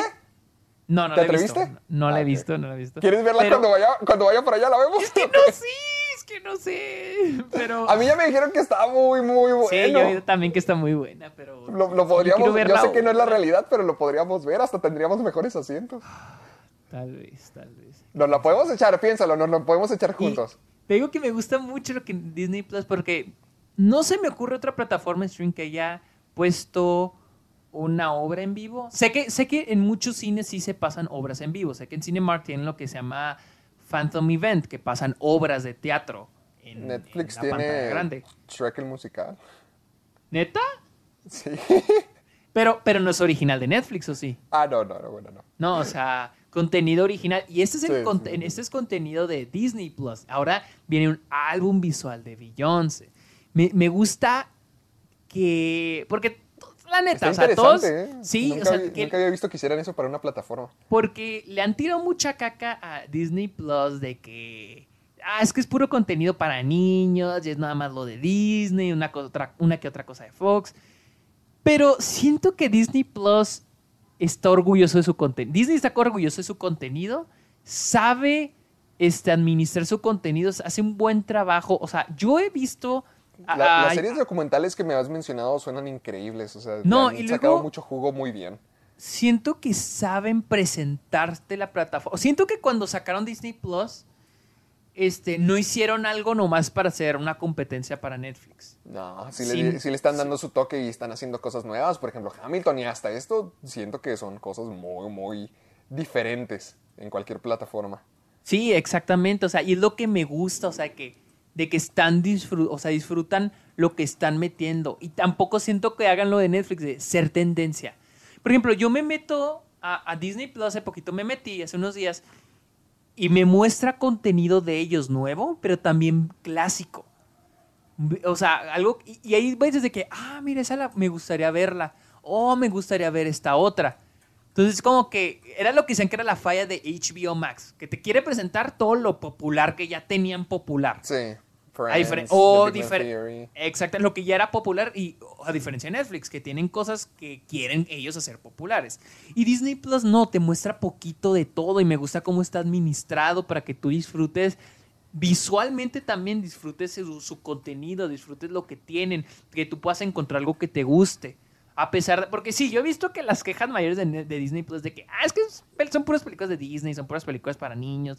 Pero, o sea, siento que dicen, ah, nos vale madre. O sea, hay gente, o sea, siento que Disney dice que nos vale verga. O sea, vamos a seguir presentando Disney, Disney, Disney. Y va a haber gente que le guste y gente que no. Y, dice, aquí tenemos poquito de Los Simpson Y mira, aquí tenemos esta película de Fox. Y mira, tenemos aquí Mi Pobre Angelito. Y mira, también tenemos Avatar. También tenemos Star Wars. Tenemos. Entonces, ay, vergas, así. Mira, aquí está Piratas del Caribe. Y se me hace muy padre que Disney Plus haga eso. Ahora, tenemos el álbum visual de Beyoncé. Digo, Uh, o sea, es algo diferente, no es una serie, no es una película, no es un documental, no, No, es ni siquiera un es- cortometraje. Es, Es un consumir media visual. bastante distinta, como lo que tú dices, o sea, Netflix de que, que se mantienen tendencias, o, HBO Max manteniéndose en lo viejo. Esto, igual con, con los cortos originales o con lo que habían anunciado. Eso te a decir, los cortos Como también. lo de Forky hace una pregunta, creo que así se llamaba, o El Mundo a través de, la, de Jeff Goldblum. O sea, siento que constantemente han estado diciendo, ok, sabemos que tenemos las películas de Disney, tenemos el contenido de Disney, ¿qué cosas originales podemos hacer? Y en ser originales, pues sí se están aventando sus ideas buenas. Esto lo del, del álbum conceptual, ve- imaginármelo en una plataforma es como que, ah, caray, o- o- ok, nu- nunca, nunca lo había considerado y se me hace interesante tener esa opción también para consumirlo, sobre todo porque acabo de ver el tráiler y sí se veía, man, Se sí ve muy bien, se ve muy bien. Te se digo, veía cool. Me gusta lo que Disney está haciendo. O sea, yo no esperaba que Disney le apostara a este tipo de cosas. O sea, yo esperaba que Disney. Yo esperaba al revés, que Netflix apostara a este tipo de cosas y Disney.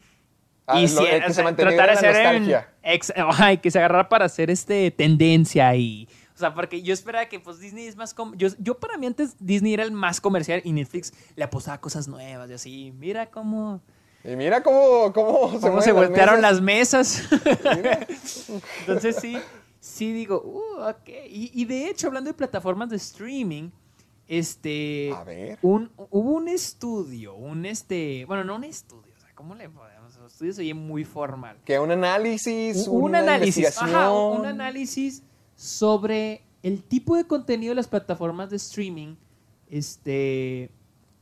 a- y, el contenido que tienen de acuerdo a los años de lanzamiento de esas películas o series. Por ejemplo, O sea, ca- lo que fue más popular cada año, lo que la gente veía cada año. No, no, no, no, no, no, no, no, no. Haz de cuenta que es este.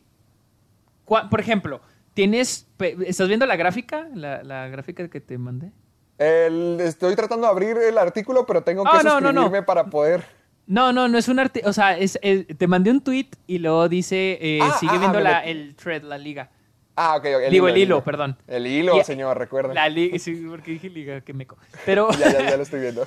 Eh, haz de cuenta, es una, eh, la gráfica te muestra el contenido, que, el contenido que tienen y de la fecha de lanzamiento de ese contenido. Por ejemplo, este, el 4% del contenido de Netflix se lanzó en el 2020. El 81% del contenido de Netflix se lanzó en, los, en la década del 2010. Entonces, si te puedes ver, si puedes, Mm, si puedes ver. HBO Max, eh, aquí la comparación es HBO Max, Disney Plus, eh, Amazon Prime Video, Hulu y Netflix. Al parecer, HBO Max es, por ejemplo, la plataforma La más con- variada. sí es la más, siento que es la más variada porque es la que tiene contenido más De todas las clásico. épocas. Ok. Ajá, de todas las épocas. O por ejemplo, Disney Plus es la segunda, siento, con más, más, más variada. Ala, Netflix nomás tiene 1% de De detrás de, antes los de los 70. 70s. De antes de los 70. Wow, De hecho- Hulu, ¿qué onda? De hecho, 1% de los 70 también. De hecho, la otra vez me metí y me metí a la categoría de películas clásicas. Así ¿De en Hulu? Net- de, de Ah, Netflix. Netflix, No, yo no tengo Netflix. Hulu. No, no, tengo tanto dinero ya para Hulu. Ay, Eh, si me no tengo tanto dinero Netflix. comprándote todo lo, todo lo que puedas cada mes. No, de Criterion. Este. y, y al parecer, o sea, me metí al clásicos, a la categoría de películas clásicas de, este, de Netflix. Y la única pre-70, o sea, de los 70 era el bueno, el malo y el feo. Y el era feo. la única, la única película. A ver, ya lo estoy buscando yo también. Entonces no tienen películas clásicas. Pues con razón nos gustó tanto Amazon Prime. Porque, ok, viendo esta gráfica yo sí me pongo a pensar, shit, ¿qué es lo que no está aprovechando HBO Max? Porque yo voy a estar diciendo que cuando tú viniste a la casa para que viéramos, no sé si fue lo de Batman contra Superman, cuando la vimos, encontramos muchas cosas muy buenas en Amazon Prime de diferentes épocas, o sea, bastante. Está de, como tú ahorita lo que mencionaste, el bebé de Rosemary, eh, Carrie, Suspiria, ahí me vi las dos de Suspiria, o sea, tienen un, un panorama súper grande. Y aquí estoy viendo que el de HBO Max es incluso más grande todavía, o bueno, más diverso todavía. Me pregunto por qué HBO Max no, no aprovecha eso. A lo mejor tienen un muy buen catálogo. Sí, te- o sea, entonces, técnicamente quiero pensar que las, las, las plataformas con m- más diversas, con más este, variedad, son HBO Max, Disney Plus y Amazon Prime Video. Son las... Y, y Hulu y Netflix sí... O sea, mucho contenido actual. Más Netflix. Netflix Sí, ti- Netflix. tiene un montón de contenido de los, del 2010. O sea, tiene todo su contenido original. O sea, quiero pensar que el 81%, casi la mayoría es su contenido original. O sea, lo que ha estado creando desde que empezó a hacer series originales. Entonces, pero sí, te digo, eh, te- te- HBO Max está en seque- o sea, no le va, o sea, no presenta, o sea, no te está presentando O sea, podría todo su tener contenido. una mina de variedad, de nostalgia, de, de, de- de distintas épocas, de, clásicos. distintos países, porque tiene mucho cine internacional, HBO Max.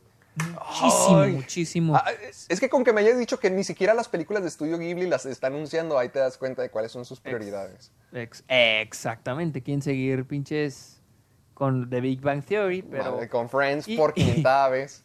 Y si ustedes creían que ya ha habido suficientes plataformas de streaming, déjenme decirles que están equivocados. Porque Uy. esta semana Uy. se estrenó Peacock, la nueva plataforma de streaming de NBC Universal.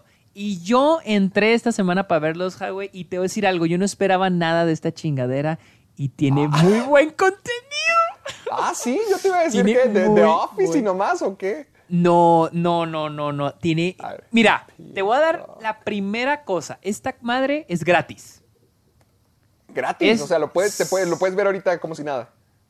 Hay cierto contenido que es gratis con anuncios y cierto contenido que puedes pagar, que tienes que pagar para verlo. La mayoría está gratis. Por ejemplo, yo vi Los Highway de David Lynch, está gratis. Está Downton Abbey, gratis, con anuncios. Uh. ¿Toda la serie? Toda la serie, las seis temporadas. Aquí estoy en la página. Está Parks and Rec. Está 30 Rock. ¡Oh, Phantom Thread. Maldición! Está. Phantom Thread de Paul Thomas Anderson, gratis. Tully, Do the Right Thing. Creo que está todo Bourne, toda la franquicia Bourne. Está toda la franquicia Jurassic Park. Está en la trilogía Matrix. En Premium, o- y, y Premium solo cuesta 5 dólares, güey. 5 dólares, es la plataforma más barata. En Premium tienen Shrek. Tienen Shrek. Gratis tienen Perros de Reserva. En Premium tienen Children of Men. Y gratis tienen toda la franquicia de La Momia, la de Brendan Hijo Fraser. de la si fregada, ¿cómo no me dijiste que tienen Brooklyn Nine-Nine? ¿Tienen Brooklyn Nine-Nine? No vi. Tienen, tienen Park and Recreation, The Office, y luego tienen 30 Rock, Brooklyn Nine-Nine, Cheers, Everybody Loves Raymond, Frasier, Ah, Saturday Night Live, Will and Tienen Grace, Everybody. Hates Chris también. Everybody hates Chris. También tienen este. Ay, tienen. Tienen eh, This Is Us, que he oído que está buena. Am, estoy buscando qué más tienen. O sea, sí tienen, tienen Y cosas que, que, sí tienen material original. También tienen hasta una, tienen como que su propia serie de MacGruber. tienen caso cerrado, güey. Tienen Eh, caso eh, cerrado. ¿Caso cerrado es esa clase de programas para señoras? Sí, sí, sí, caso cerrado. Eh, También tienen no- Salvado no- por no- la no, cal- no tiene que ver campana. con esa gente que va ante un tribunal. Sí, ¿Es sí, ese, sí, ese, es Sí, ese sí. episodio, es esa serie, es esa serie. Y también tienen 21 Jump Street, la serie con Johnny Depp, tienen Columbo. Ah. O sea, tienen muchos clásicos, la neta, o sea, sí, tienen muchos clásicos. Digo, tienen a la familia Monster, tienen la ley y el orden. Leí el Creo- orden y, Chica y todos los Chicago y sus variaciones. tiene- o sea, hijo, tienen Chicago Monk, PD, Chicago Med, Chicago Fire, tienen, oh, también, tienen todas o, o las películas más famosas de Alfred Hitchcock. Tienen de Los pájaros, tienen Psycho, tienen Rear Window, tienen eh, North by Northwest, tienen la serie de Alfred Hitchcock, la de Alfred Hitchcock Presenta, Presents. y Oh. eh, tienen American Psycho, y ahora sí, cágate con lo que te voy a decir. Ah, cágate, cagar. Tienen todos los clásicos de monstruos. Tienen Frankenstein, tienen el hombre invisible, ¡No! tienen la maldición del hombre ¡Oh, lobo, tienen Drácula, el fantasma de la ópera, la novia Iba a de hacer un comentario irónico diciendo, ay, sí me cagué, pero no, sí me cagué. Ay. No, sí, tienen. Cuando cu- ayer lo vi y dije, no, esto va a armar. O sea, sí tiene muy buen contenido. Y te digo, aquí ellos No, optaron por la otra estrategia. Tienen otra estrategia y dijeron, vamos a hacerlo gratis. Te digo, la, la mayoría del contenido que estoy viendo aquí es gratis. Con Bueno, anuncios, eh, pero gratis. Para gente de Estados Unidos, porque ya me traté de meter y no pude. No, pues, um, pero chance en el futuro podría Chance en el futuro, y si un VPN nos quiere patrocinar, ahí para que. Ah, cáiganle, cáiganle. Cáiganle, no, cáiganle. Entonces te digo, Oye, está bueno, aquí está, está otra, pero, bueno. pero te digo, a diferencia de otras plataformas de streaming, aquí es gratis, tiene anuncios y, y puedes pagar 5 dólares para tener todo el contenido con anuncios o puedes pagar 10 dólares para tener todo el contenido sin anuncios. Que es incluso mejor que Hulu, porque Hulu te cobra como 10 dólares para el contenido ponen anuncios. y te pone anuncios. Sí. Pero ahí no hay manera como aquí, que dices, ok, con anuncios y gratis. Por ejemplo, Theory Rock la puedo ver ahorita en este momento sin pagar nada. Solo me hago mi cuenta, sin meter tarjeta de crédito nada, y la puedo ver. O Do the Right Thing. Pero si quiero ver, por ejemplo, Shrek, que me marca que este es en premium, pago 5 dólares al mes. Y no es como en Hulu. En Hulu sí tienes que pagar sí o sí.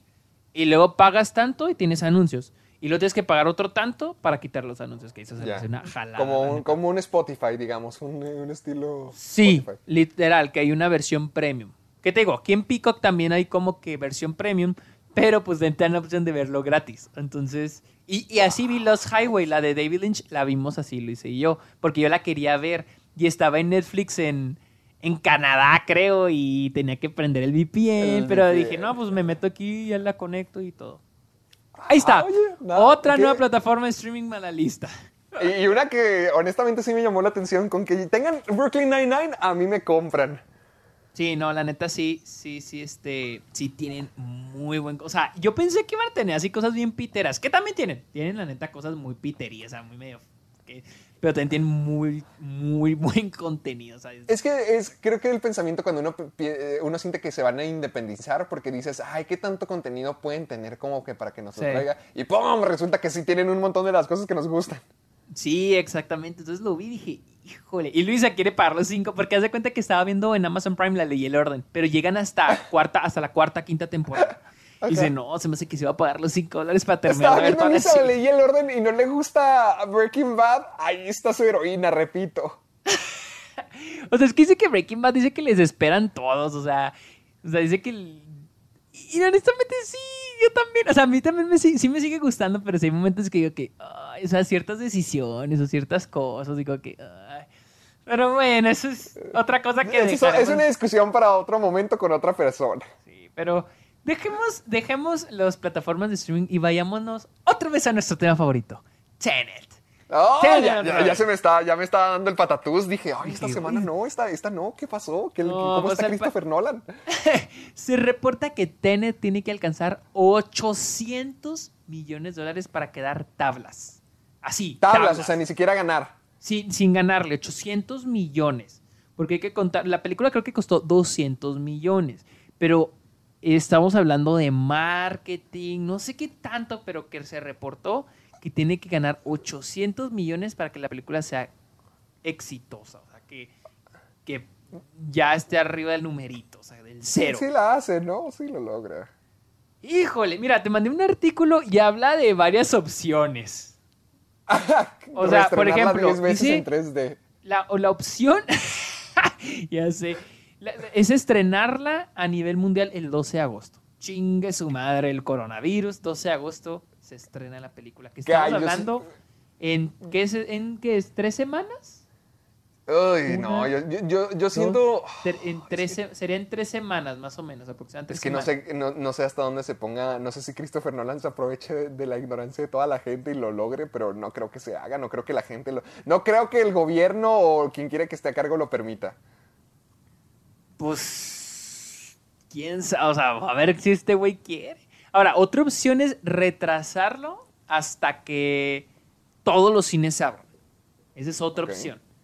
Este, La sensata.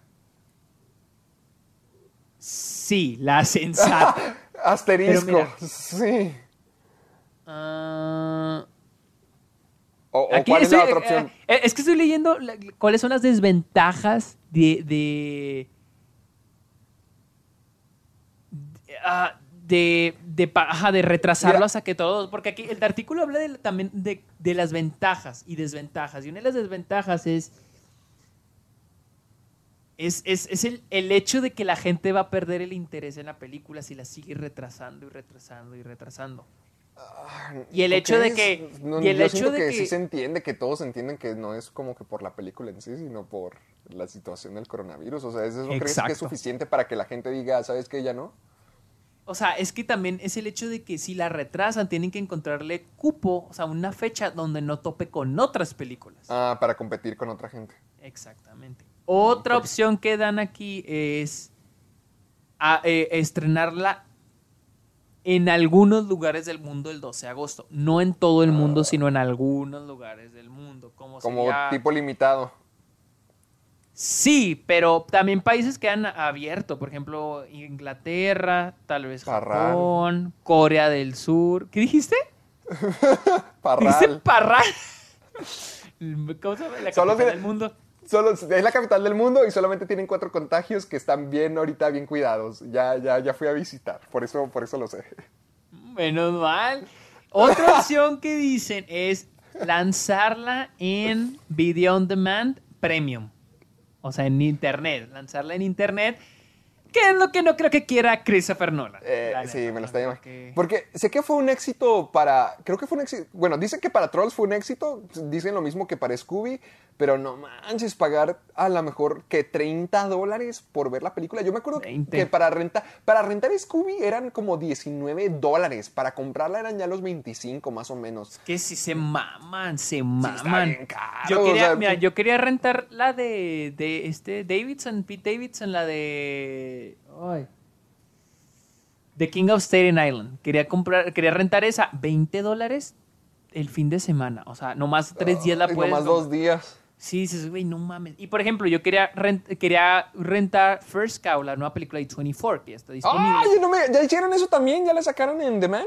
Ya, pero esa película cuesta 15 dólares y es comprada. O sea, 15 y ya es Ay, tuya. te la quedas. Y ya te la quedas en Prime. Y dices, ah, ok, ok. No hay pedo. Pago 15 dólares y es mía, no hay bronca. Pero no va a pagar 20, 20 dólares por rentarla dos días. O sea, no mames. O sea, se me Sí, hace no. una jalada. Y otra opción es híbrida. En video on demand y en cines. Que es lo que pasó, creo, con Trolls. Trolls sí se era lo que decían que querían hacer y que todo el mundo se enojó con ellos. Sí, ajá, exactamente. Y la última opción es HBO Max.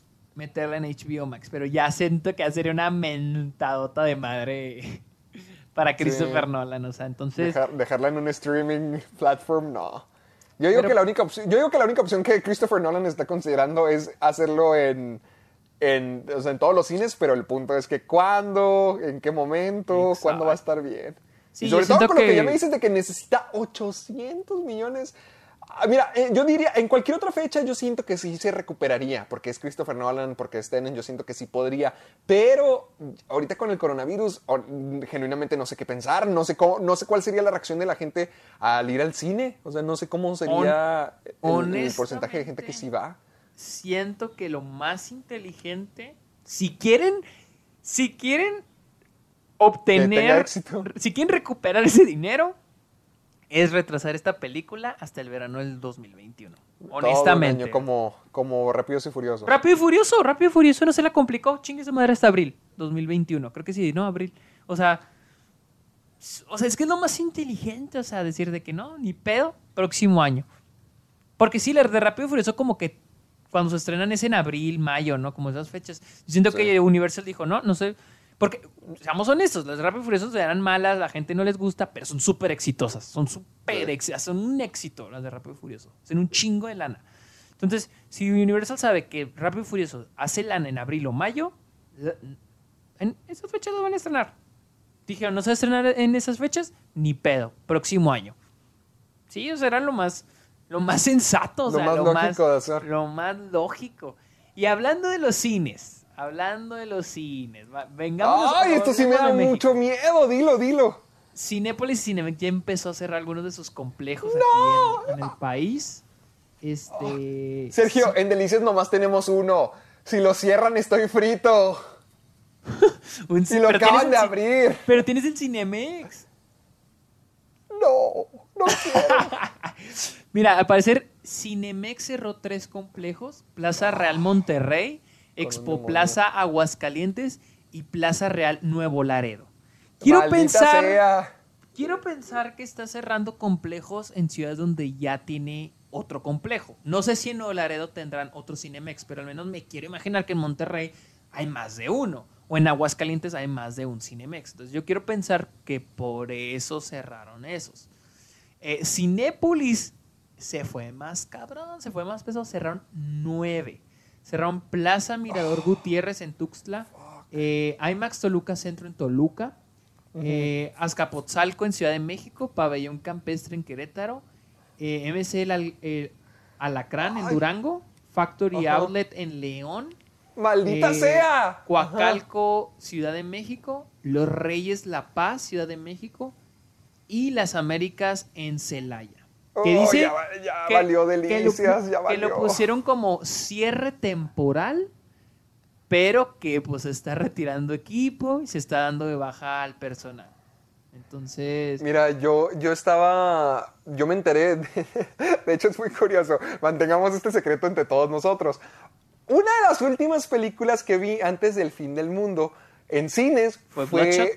No, no, no, no, no, fue Birds of Prey. La, volví a ver en sus últimos días, antes de, antes de irme al viaje, que me iba a ir a Nueva York, Los Ángeles, Ciudad de México, que es donde se, dio el fin del mundo y ya la vida nunca volvió a ser la misma.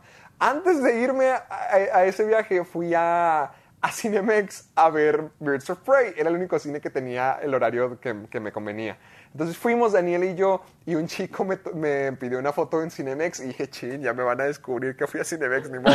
bueno, entonces me tomé una foto con él ahí. Y ahorita yo estaba, a- hace unos días creo que mencioné algo de, de las palomitas de Cinepolis, justamente, que las, ya las estaba extrañando. Y el chico que se tomó la foto conmigo la subió y me dijo, ay, pues se supone que en nuestro complejo lo abrían hoy, pero hoy mismo lo ac- acaban de cancelar la fecha de apertura. O sea, Cinemex ya estaba planeando abrir sus cines aquí en Chihuahua, porque aquí en Chihuahua no hay ningún cine abierto, pero estaban planeando ya abrirlos como la semana pasada.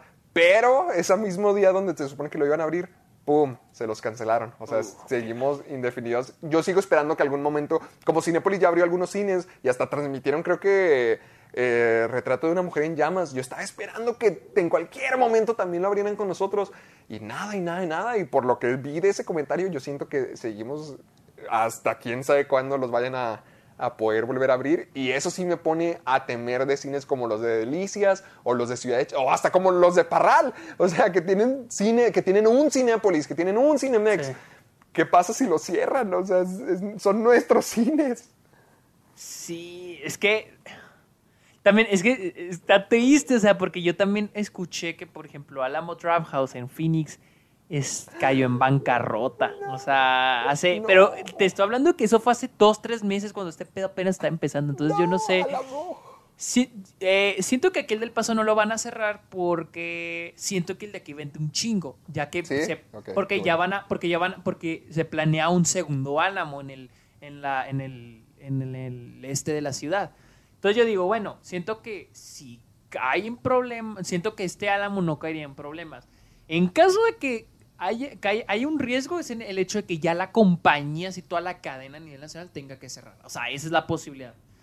Pero, o sea, mm, por ejemplo, aquí, este... mm, Yo todavía tengo que hacer el video de Álamo, no lo pueden cerrar. Ya sé. Este, Fernando de Fuente, eh, Fernando de Fuentes, que es el presidente de la Cámara Nacional de la Industria Cinematográfica, en, pues, en México, dice que sí se ha perdido un chingo de lana. No lo dijo con esas palabras. Estas son mis palabras, La pero- neta, la neta, se perdió un chingo, de chingo lana. de lana, cabrón. O sea, no, o sea, no. Dice que, dice que en un mes típico se vendían cerca de 1.500 millones de pesos de Wow. boletos. ¡Wow! En un mes. Sí. O sea, que se han perdido 6 mil millones de pesos en boletos. O sea, Fuck. o sea, está, dice, está culero. O sea, está gacho. Eso dijo. Esto sí No- dijo. No, lo culparíamos si lo hubiera dicho así. Esto sí dijo. Las cifras están para llorar. La neta. ¡Oh! ¡No! ¡Ah, maldita sea! Es que no, no hay forma, no, no puedo agarrarme de nada y decir, a ver, ¿cuándo? Pues es que, ¿qué más podemos hacer? Quedarnos esperando. Sí, no. Ah, Ok, a ver, mi pregunta para ti es esto. ¿Crees que si hubiéramos seguido la cuarentena, ahorita ya estuviéramos, bueno, si lo hubiéramos seguido mejor, ¿crees que ya ahorita tendríamos cine? Porque vi que Ay, en Italia que- ya están saliendo, vi que en China La cosa ya están es que saliendo. la cosa es que Italia uh, pasó por su época más cabrona por abril, cuando nosotros apenas estamos Estábamos empezando. preparándonos. O sea, y, y cuando y, y China ya estaba saliendo su época más cabrona cuando apenas Italia estaba empezando. Entonces, nosotros, por ejemplo, Nueva Nosotros York, ahorita estamos en nuestra etapa más cabrona. por ejemplo, Nueva York, todo el norte del- de, Estados Unidos pasó su parte más cabrona por mayo. Eh, Finales de abril, mayo. Eh, perdón, Italia pasó la Italia, España pasó en lo par- por la parte más cabrona como por marzo. Nueva York, por ejemplo, por abril, mayo. Y ahorita ya, Nueva York ahorita ya está más, ya está tranquilón, ya está súper bien. Pero aquí en el sur de Estados Unidos está de la chingada, o sea, de que horrible. Texas está horrible, California, Arizona, Florida está de la chingada. No, tú, tú que sales no ves a nadie afuera. Al, al revés, la gente está saliendo. Al- Ese es el problema. La Ah. gente, va sa- o sea, como que dicen, no mames, ahora, vaya. ahora que está peor Eso el no problema, la gente sigue saliendo. Y, y ahorita siento que México ya, o sea, por ejemplo, hace un mes, mes y medio, la cosa estaba bien cabrona en Ciudad de México. Y sigue estando bien cabrona. Pero, por ejemplo, Sí. nosotros en Delicias, en Chihuahua, no se veía tanto. Y ahorita, por lo que me han dicho, por ejemplo, mis papás, mi familia que saben, dicen que en Delicias se está poniendo muy cabrón la situación con el coronavirus. En, en el aspecto económico ya se había puesto cabrón desde entonces, pero en el aspecto de salud sí se está poniendo muy gacho. Entonces, no sé si para ahorita lo dudo, o sea, o sea, dudo que en este momento, pero chance y el cine, se, los cines se pueden haber abierto en septiembre, pero ya la, o sea, incluso dudo que se puedan abrir en septiembre. O sea, no sé. Maldita dos- sea, ahí va mi cumpleaños, como ahí va cayendo en llamas. No, pues al rato cae en el mío, que es en enero y a la chingada. No, si cae en el tuyo, a mí sí me da miedo, ya, ya será nuestra realidad para siempre. Eh, sí, sí, de hecho, ¡Oh! la nueva normalidad. pero, pero, es que- pero hay quienes creen que hay un futuro muy formidable y decidieron presentarnos un primer vistazo a Godzilla versus Kong. ¿Cómo la ves? Gracias, no todo es Warner. malo, no todo es malo. De, de hecho, fue en, en un fue un juguete, o sea, al parecer Todavía seguimos con eso donde los Legos y los Funcos te spoilean sí, todo. al parecer sí, o sea, fue eh, un paquete de juguetes ofrecía un primer vistazo a Godzilla contra Kong. Se ve muy, se ve muy, Pues se ve bien. Se ve bien. A mí lo que me da miedo de esta película es que la va a dirigir Adam Wingard. Y mira, eh, al- de hecho, ponen a Adam Wingard y ponen sus películas Your Next y The Guest, que son buenas, pero no ponen lo que verdaderamente ha hecho, como Death Note. y le- ¿Cuál fue la? eh, el- el- la Bruja de Blair 2. Esas películas él también las hizo. Y diga, digamos que a mí no se me hace un gran director. Híjole, pero es que The Guest, no mames, el The director Guest no la he visto, eso sí. Oh, No la he está visto, buenísima, a mí me encanta. Se me hace... Pero bueno, pero a mí me, has- The me habías dicho que me habías dicho que La Bruja de Blair 2 sí te había gustado, ¿no? A mí la Bruja de Blair 2 sí me gusta, pero tengo, tengo que admitir que no tiene el mejor Oh, recibimiento entre la gente, pero a mí sí me gusta. Pero a lo mejor a- a- aquí estoy más inclinando a creer que soy yo con un placer culposo que una película. A mí se me hace una Mm, buena película, ok, honestamente. ok, ok. Pero, pero yo estoy inclinado a creer que a lo mejor yo soy la, la anomalía, la minoría en esto, pero The Guest no la he visto. Y por lo que estoy viendo es como que de acción, ¿no? Híjole, es que este es como de acción y thriller. O sea, a mí se me hace una gran película, la- de las mejores películas del 2014. Es que mira, él con Adam Wingard era considerado un, o al menos estaba previsto para que fuera uno de esos directores de terror, porque mira, hizo Your Next, a pesar de que ninguno de las dos la hemos visto, pero hizo Your Next, hizo también eh, La Bruja de Blair 2, hizo Death Note, y entonces ya está, y, y además me acabo de enterar que también hizo, creo que, o produjo, creo que también dirigió las películas de VHS, y son películas muy malas, en serio, todas las películas que estoy diciendo, creo que aparte de, de Your Next, y bueno, yo, yo siento que soy la minoría con la, Bru- la Bruja de Blair, son películas muy malas, entonces realmente no, no, no le tenía tanta esperanza. Una- a este oh, espera. ¿hizo Death Note? Sí, la de Netflix. Ah, ya vi. Sí, cierto. Ah, ya me, la decepción poco a poco. La excepción en mi. en Sí, o sea, realmente no tenía una buena imagen de este director. y Entonces, cuando dijeron, ah, va a ser Godzilla contra King Kong, dije, ¡ay! bueno, va a tener sentido como va la franquicia ahorita para abajo. Que se me, hace, pero se me por- hace muy triste porque. Porque The Guest a mí se me hizo chingoncísima. The Guest se me hizo un Pues, excelente. es que a lo mejor, es lo que iba a decir, a lo mejor su género está más en la acción y en, la- en, en- en ese sentido. A lo mejor siendo una Eh, película de eh, acción. Es que no es thriller. tanto de acción, es como también. Pero sí, no es terror, para nada terror. O sea, es drama con misterio. O sea, es como thriller, ajá, es mucho drama. Entonces, se me- Ah. siento que ahí sí. De, a mí de que se me hace chingona, pero viendo todo lo que tiene a su lado. Ay, no. Es, que no he visto The Guest y lo que sí he visto de- no solamente es malo, sino sí, sí es de que, ¡ay! Porque VHS terrible se me hacen, es una película, son películas de terror que sí son muy queridas, pero yo las odio y se me hacen terribles, pero Dead Note sí la he visto y yo, yo sé bien lo que pienso, La Bruja de Blair es lo que me gusta, pero eh, a, a ver, a ver qué, qué hace con esto. Pues sí, a ver. Pero en otra noticia, en otra noticia, John Boyega. Eso, eso fue de hoy de la mañana. Esto hoy lo vi en la mañana. Ah, John ¿esto, Boyega dice- esto lo sacó ahorita John Boyega? eh, fue, en, fue en Instagram. Fue en Instagram. John Boyega. Es que bueno que no nos esperamos a- ayer a grabar, qué bueno que nos esperamos para que John Dice- Boyega nos diera nuestra gran noticia. Dice que ya dejó atrás a Finn, su personaje en Star Wars. Dice que ya lo superó. Dice que ya. Pues él y, to- y to- todos los que vieron las todos, películas. y todos los de Star Wars dice que ya, ya estuvo. Que porque puso, puso una imagen y alguien en un comentario hizo una referencia a Finn y que él dijo que nada, ya. I move on with that character. So ya. ¿Pero qué le dijeron? ¿Qué le dijeron? Ah, solo era de que. ah, ah, creo que puso una foto y alguien puso que Force Finn in action with green lightsaber, dressed in black, is all I want from the next Star Wars film. Ah, o sea, que lo quería ver como, quería ver más de fin. Sí, o sea, y con un sable verde. Y que Ivo llega le dijo que, LOL. No, gracias. I move on. Y lo puso un emoji con corazón. Este. ¿Lo puedes, ah, ¿Lo puedes culpar? ¿Lo puedes culpar? Pues sí, no lo puedo culpar. Ah, fíjate, hace poquito vi un, un, este, un video de este Pa- Patel, ¿se llama? El, el actor británico. Que sale ¿Dave en... Patel? Ah, Sí, es Dave Patel. El que sale en Lion. O lo estoy confundiendo. No, sí es de Patel, no, el, el de eh, ¿Quién quiere ser millonario y todo Sí, eso? él, él, él, ok. De Patel. Este, eh, ¿Seguro que se llama Dave Patel? Dev, Dev, no Dave. Dev, ok, Dev, Dev, ok. Pues Dev era, Patel. él, ah, ok, él era en, en el- en la premier de, de The Last Airbender, la de Avatar. Ajá. Y está firmando autógrafos y le dice a un tipo de que, una disculpa, es es a shitty movie. It's a, it's a little shitty movie. ¿Eso dijo él? Sí, dice que, I'm sorry for this film. It's a, it's a little shitty film. Es una película me- medio culera. Así. Pero espera, ¿dónde dijo eso? ¿Dónde dijo eso? ¿Se En la premier. En la ¿En la premier de la película. En la premier de la película. Oh. Me dio mucha risa. Le dije que no mames. Y me acordé de John Boyega. Entonces, esto es de que le tiran Pues, mucha caca. Estaría bien padre ver un supercut de los actores que odian sus películas porque Robert Pattinson se quejaba de, de Twilight en los junkets. ¿En serio?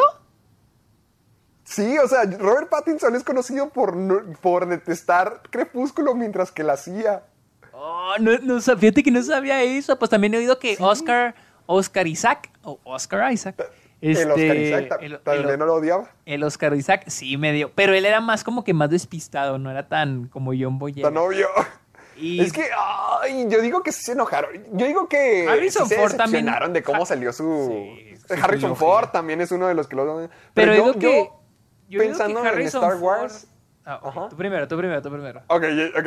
Yo pensando, a mí me da tristeza que se hayan decepcionado, que digan como que, ay, no. Yo siento que es esa clase de roles soñados de decir, ay, Oh, estoy en sí, Star Wars, claro. debería, debería sentirse muy padre y que todos hayan ido de que, ay, ¿por qué? O sea, nadie estaba feliz estando en Star Wars. Siento que nadie. Por ejemplo, Harrison Ford este, odia Star Wars, pero por el hecho de que. Por el hecho del fandom, de los fans, de que se ponen Como que muy se les hace muy intensos. intenso. Ya es que le Sí. preguntan de que quién disparó primero y él es de que, ¿qué importa? Sí, o sea, es que si yo soy un actor, no soy el personaje, o sea, porque me están preguntando cosas que. O sea, como es que, oye, ¿y si el, el halcón milenario cuántos este, cambios tiene? ¿Tiene cinco cambios como los carros? ¿Tiene 20 cambios? O sea, dice que, güey, ¿Cuántas yo no- velocidades le entran? Ajá, o sea, dices, o sea, o sea, preguntas que. Y siento que se hace. Ha de hartar, ¿no? Yo siento que en sus años más jóvenes, cuando empezaba a crecer el fandom, eh, yo creo que para él era como que bien molesto, o sea, los, los fans de. Ta- También esa es otra cosa que me estaba preguntando ayer mientras que la estaba viendo, porque sí, eh, eh, eh, mira, lo que te decía ahorita de, de Star Wars, sí me di cuenta de cómo Imperio Contraataque es una de las mejores secuelas de todos los tiempos, no manches, le suben el presupuesto a morir y se vuelven ya una, ya se vuelven una película y no solamente un experimento. Y yo me estaba, mientras que la estaba viendo, estaba imaginándome, bueno, esto se supone que cambió el mundo, esto revolucionó todo y justamente estaba pensando cómo es que Harrison Ford se habrá sentido con todo esto, porque ya ves, él quería que Han se muriera en la tercera película. Oh, sí, en, en. Oh, sí, es cierto, sí había leído sobre eso. Sí había Él leído. quería que se sacrificara de alguna manera, pero que George Lucas le dijo que no, porque, bueno, al menos Harrison Ford dice que los juguetes de Han muerto no venden. Entonces ha, ha estado queriendo matar a Han desde hace mucho tiempo y por eso se le hizo su sueño. Tuvo su final feliz Harrison Ford ya en la séptima película. Por eso a mí me sorprendió mucho que siguiera regresando, porque que haya regresado para el capítulo 9. Yo pensé que ya estaría más que A, suficiente. a mí sí me, también- a mí también me sorprendió eso, que volviera para esa escena, o sea, fue como que... eh, O, bueno, no, no creo que la hayan pensado esa, esa escena desde antes, o sí. Pues ni idea, honestamente ni Digo, idea. Pero yo quiero ver si un supercut de todos los actores odiando. Sí, sí, la neta, la neta, sí, pero... A ver, tengo un breaking news, tengo un breaking para cerrar el news. programa, Para ya cerrar, para el, cerrar el programa. programa. Tengo un breaking news sobre Tenet. Tenet, ¡Ah! ¡Dos por uno! ¡No lo puedo creer! wow, si creíste que no íbamos a hablar de Tenet, pues hasta un breaking news nos salió. Esto lo Dime estoy que es una breaking news que este sí momento. vale la pena. Eh, Esto era lo, Bueno, lo- era lo más es lo que más esperábamos. La fecha de Tenet, pues, se retrasa indefinidamente. no hay fecha ya de Bueno, Tenet. Ya vimos, estrenar ya, ya 12 de presentamos la pregunta y ya vimos qué es lo que escogió al ¿Te final. das, ¿Te das cuenta que este episodio pudo haber sido sobre Tenet? Sobre hablar de nuestra reacción a la película. Se, estren- Pues- se debió haber estrenado el Ah. viernes. El viernes pasado se debió haber estrenado. Hijo, vamos a. Cuando se estrene, cuando sí la veamos, va a ser un logro. Sí, la neta sí, la neta Ya, sí. ya, ya siento que cuando la veamos, sí, va- tiene que tener su propio episodio, de tanto que hemos hablado de eso. La neta sí, güey. Pues, ah, pues este viernes iba a estrenar, luego el 12 de agosto, pues ahora está indefinitivo. Literal lo estoy viendo ahorita. Ese es nuestro Uf. breaking news del día. Así que Qué manera de cerrar el programa. Porque siempre cerramos todo de una manera tan amarga. Siempre cerramos todos los episodios bien Pues porque es el tristes club o de los amargados, güey. Es el club Oh, de los amargados. Ahí está. Oh, sí, ahí está. pero yo pensé que nuestra amargura le brindía esperanza y color a la vida de las personas, no que estábamos todos tristes al final. No, así es Ahora la tengo vida que continuar con mi lunes todo deprimido sabiendo que jamás vamos a volver al cine. Jamás tendremos Tenet. Va, va a ser como Se- ese meme se- de los Simpsons de que, la verdad, Lisa, te mentí, jamás hice Tenet. Tenet es una ilusión. Tenet es una Al parecer, ilusión. el, el share de Warner dice de que muy pronto van a dar fecha de... O sea, van a dar a conocer una fecha, pero por lo pronto está... ¿Para qué? ¿Para qué? Sí, pero bueno, así es la vida. Gra- Gracias por dejarnos en esta nota, Sergio. Qué bueno que me dijiste de que tenemos breaking news. Esa es la breaking news, pero bueno. Este, Mira, ¿dónde nomás podemos- cierro, cierro, cierro este episodio diciendo un, un breaking news acerca de, del, del coronavirus. El alcalde de Yucatán dice, el COVID nos llevará a la chingada. Y así es lo, como lo que opino que va a pasar con el cine. Ahí lo No tiene. mames, güey. ¿Neta? ¿Eso es neta? Sí, eso dijo. A la chingada, El a la alcalde de. Yucatán- de me voy, Yucatán me dijo voy. eso. Ahí nos vemos, ahí nos vemos, adiós. Adiós, bye. Bye. No Ay, mames, qué dijo triste. eso, qué triste. Cuánta Pues para que se vayan esperanza. haciendo panorama de cuándo vamos a volver al cine. Ay, no, no, no. Pero bueno. ¿Dónde te A podemos no, encontrar? no. Ah, me robaste la Te frase. gané, te gané. Maldición. Caja de películas en Facebook y Twitter. En YouTube también como Caja de Películas. Ya saben que pueden ver mis videos y ya, ya, ya le estoy agarrando el ritmo. Ya, me, ya sucumbí, ya estoy viendo películas de Netflix y ya en unos días van a poder ver el stand de los besos 2 para que estén bien, bien atentos. Ay, Dios, ¿en serio sí? ¿Ya, la- o sea, en- ¿ya se estrenó esa madre? ¿Ya se estrenó No, esa se estrena madre? el 24, la tengo bien presente porque yo sé que la voy a tener que ver. ¡Ah! Ay, no, es. Bueno, pues ni modo, hay que comer. Ya, ya, ya luego la comentaremos. Luego te la cuento si quieres. Podemos hacer un episodio especial. Ahí, ahí vemos, ahí vamos viendo. Ahí vemos. Y luego también me pueden seguir en Instagram y TikTok como soy Héctor Portillo. Todavía no subo nada a TikTok. Sigo, sigo diciéndome como que, ay, lo hago mañana, no pasa nada. Y sigo sin subir nada, pero al menos vayan a seguirme ahí. Ya, ya tengo el nombre tan siquiera. Soy Héctor Portillo. Y a ti, amiguito, ¿dónde te seguimos? Estoy en Twitter e Instagram como arroba el Sergio Muñoz. Así es. Y en, en Twitter e Instagram y pues nada más. Creo que Tu nada página, más. tu página, tu página. Ah, mi página de internet es sergiomusquer.com. Ah, no, Sergio, no, dia- diagonal amargado. Están los episodios y pues no hay mucho que ver ahí. Y también estoy en Oh, Letterboxd. gracias. También estoy en Letterboxd. Ahí sí voy a... Ahí pongo qué películas veo, qué calificación les doy y nada más. Me da flojera escribir reseñas a veces. Y recuerden, compartan el programa. Señores, somos el número 3 en Spotify de películas y series de televisión. Somos el número 3 en Spotify, o sea, no de una lista chafa. La lista oficial de Spotify nos puso en el número 3. Quiero destrozar a Robert Dickens. Quiero tumbar ¿Destrozarlo? a Sí, destruirlo. Quiero pulverizar a Warner también. Quiero que seamos el número uno. Y no, y no tener que meternos en historias de terror cada semana para poder lograrlo. Así que, señores, los compartimos nosotros, se los juramos. Compartan el programa con el hashtag Soy Amargado y lo vamos a estar compartiendo todo el santo día para que la fama de los amargados continúe y nosotros podamos seguir creciendo hasta llegar al número uno, señores. Número uno. Y estén bien atentos porque cada vez estamos número uno. más el número uno. Y te- estamos cada vez más cerca del final, bueno, no del final, del, del aniversario, donde vamos a estar Sergio y yo en persona al mismo tiempo y lo vamos a estar discutiendo todo. Igual, si tienen sus ideas de lo que les gustaría ver para el año, si se les ocurre una idea bastante especial, también lo podemos hacer. Así que ustedes vayan preparándose, vayan ayudándonos, vayan elevándonos y que, que lleguemos al número uno al año. Imagínate cerrar el año así, siendo los número uno de televisión e internet en Spotify. Imagínate que nos tomó un año conseguir eso. La neta, estaría con madres. Hemos llegado, he visto que hemos llegado hasta el número 2. Hasta el número 2 hemos llegado en cine, en, en iTunes también. Ah, a ver, el número uno, siempre, siempre, la, siempre la dama de honor y nunca la novia.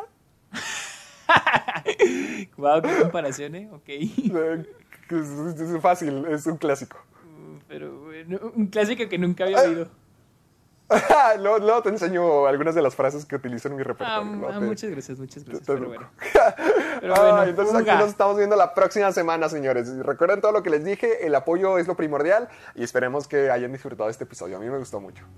Sale, pues ahí nos guachamos todos. Bye. Nos vemos la próxima semana. Bye.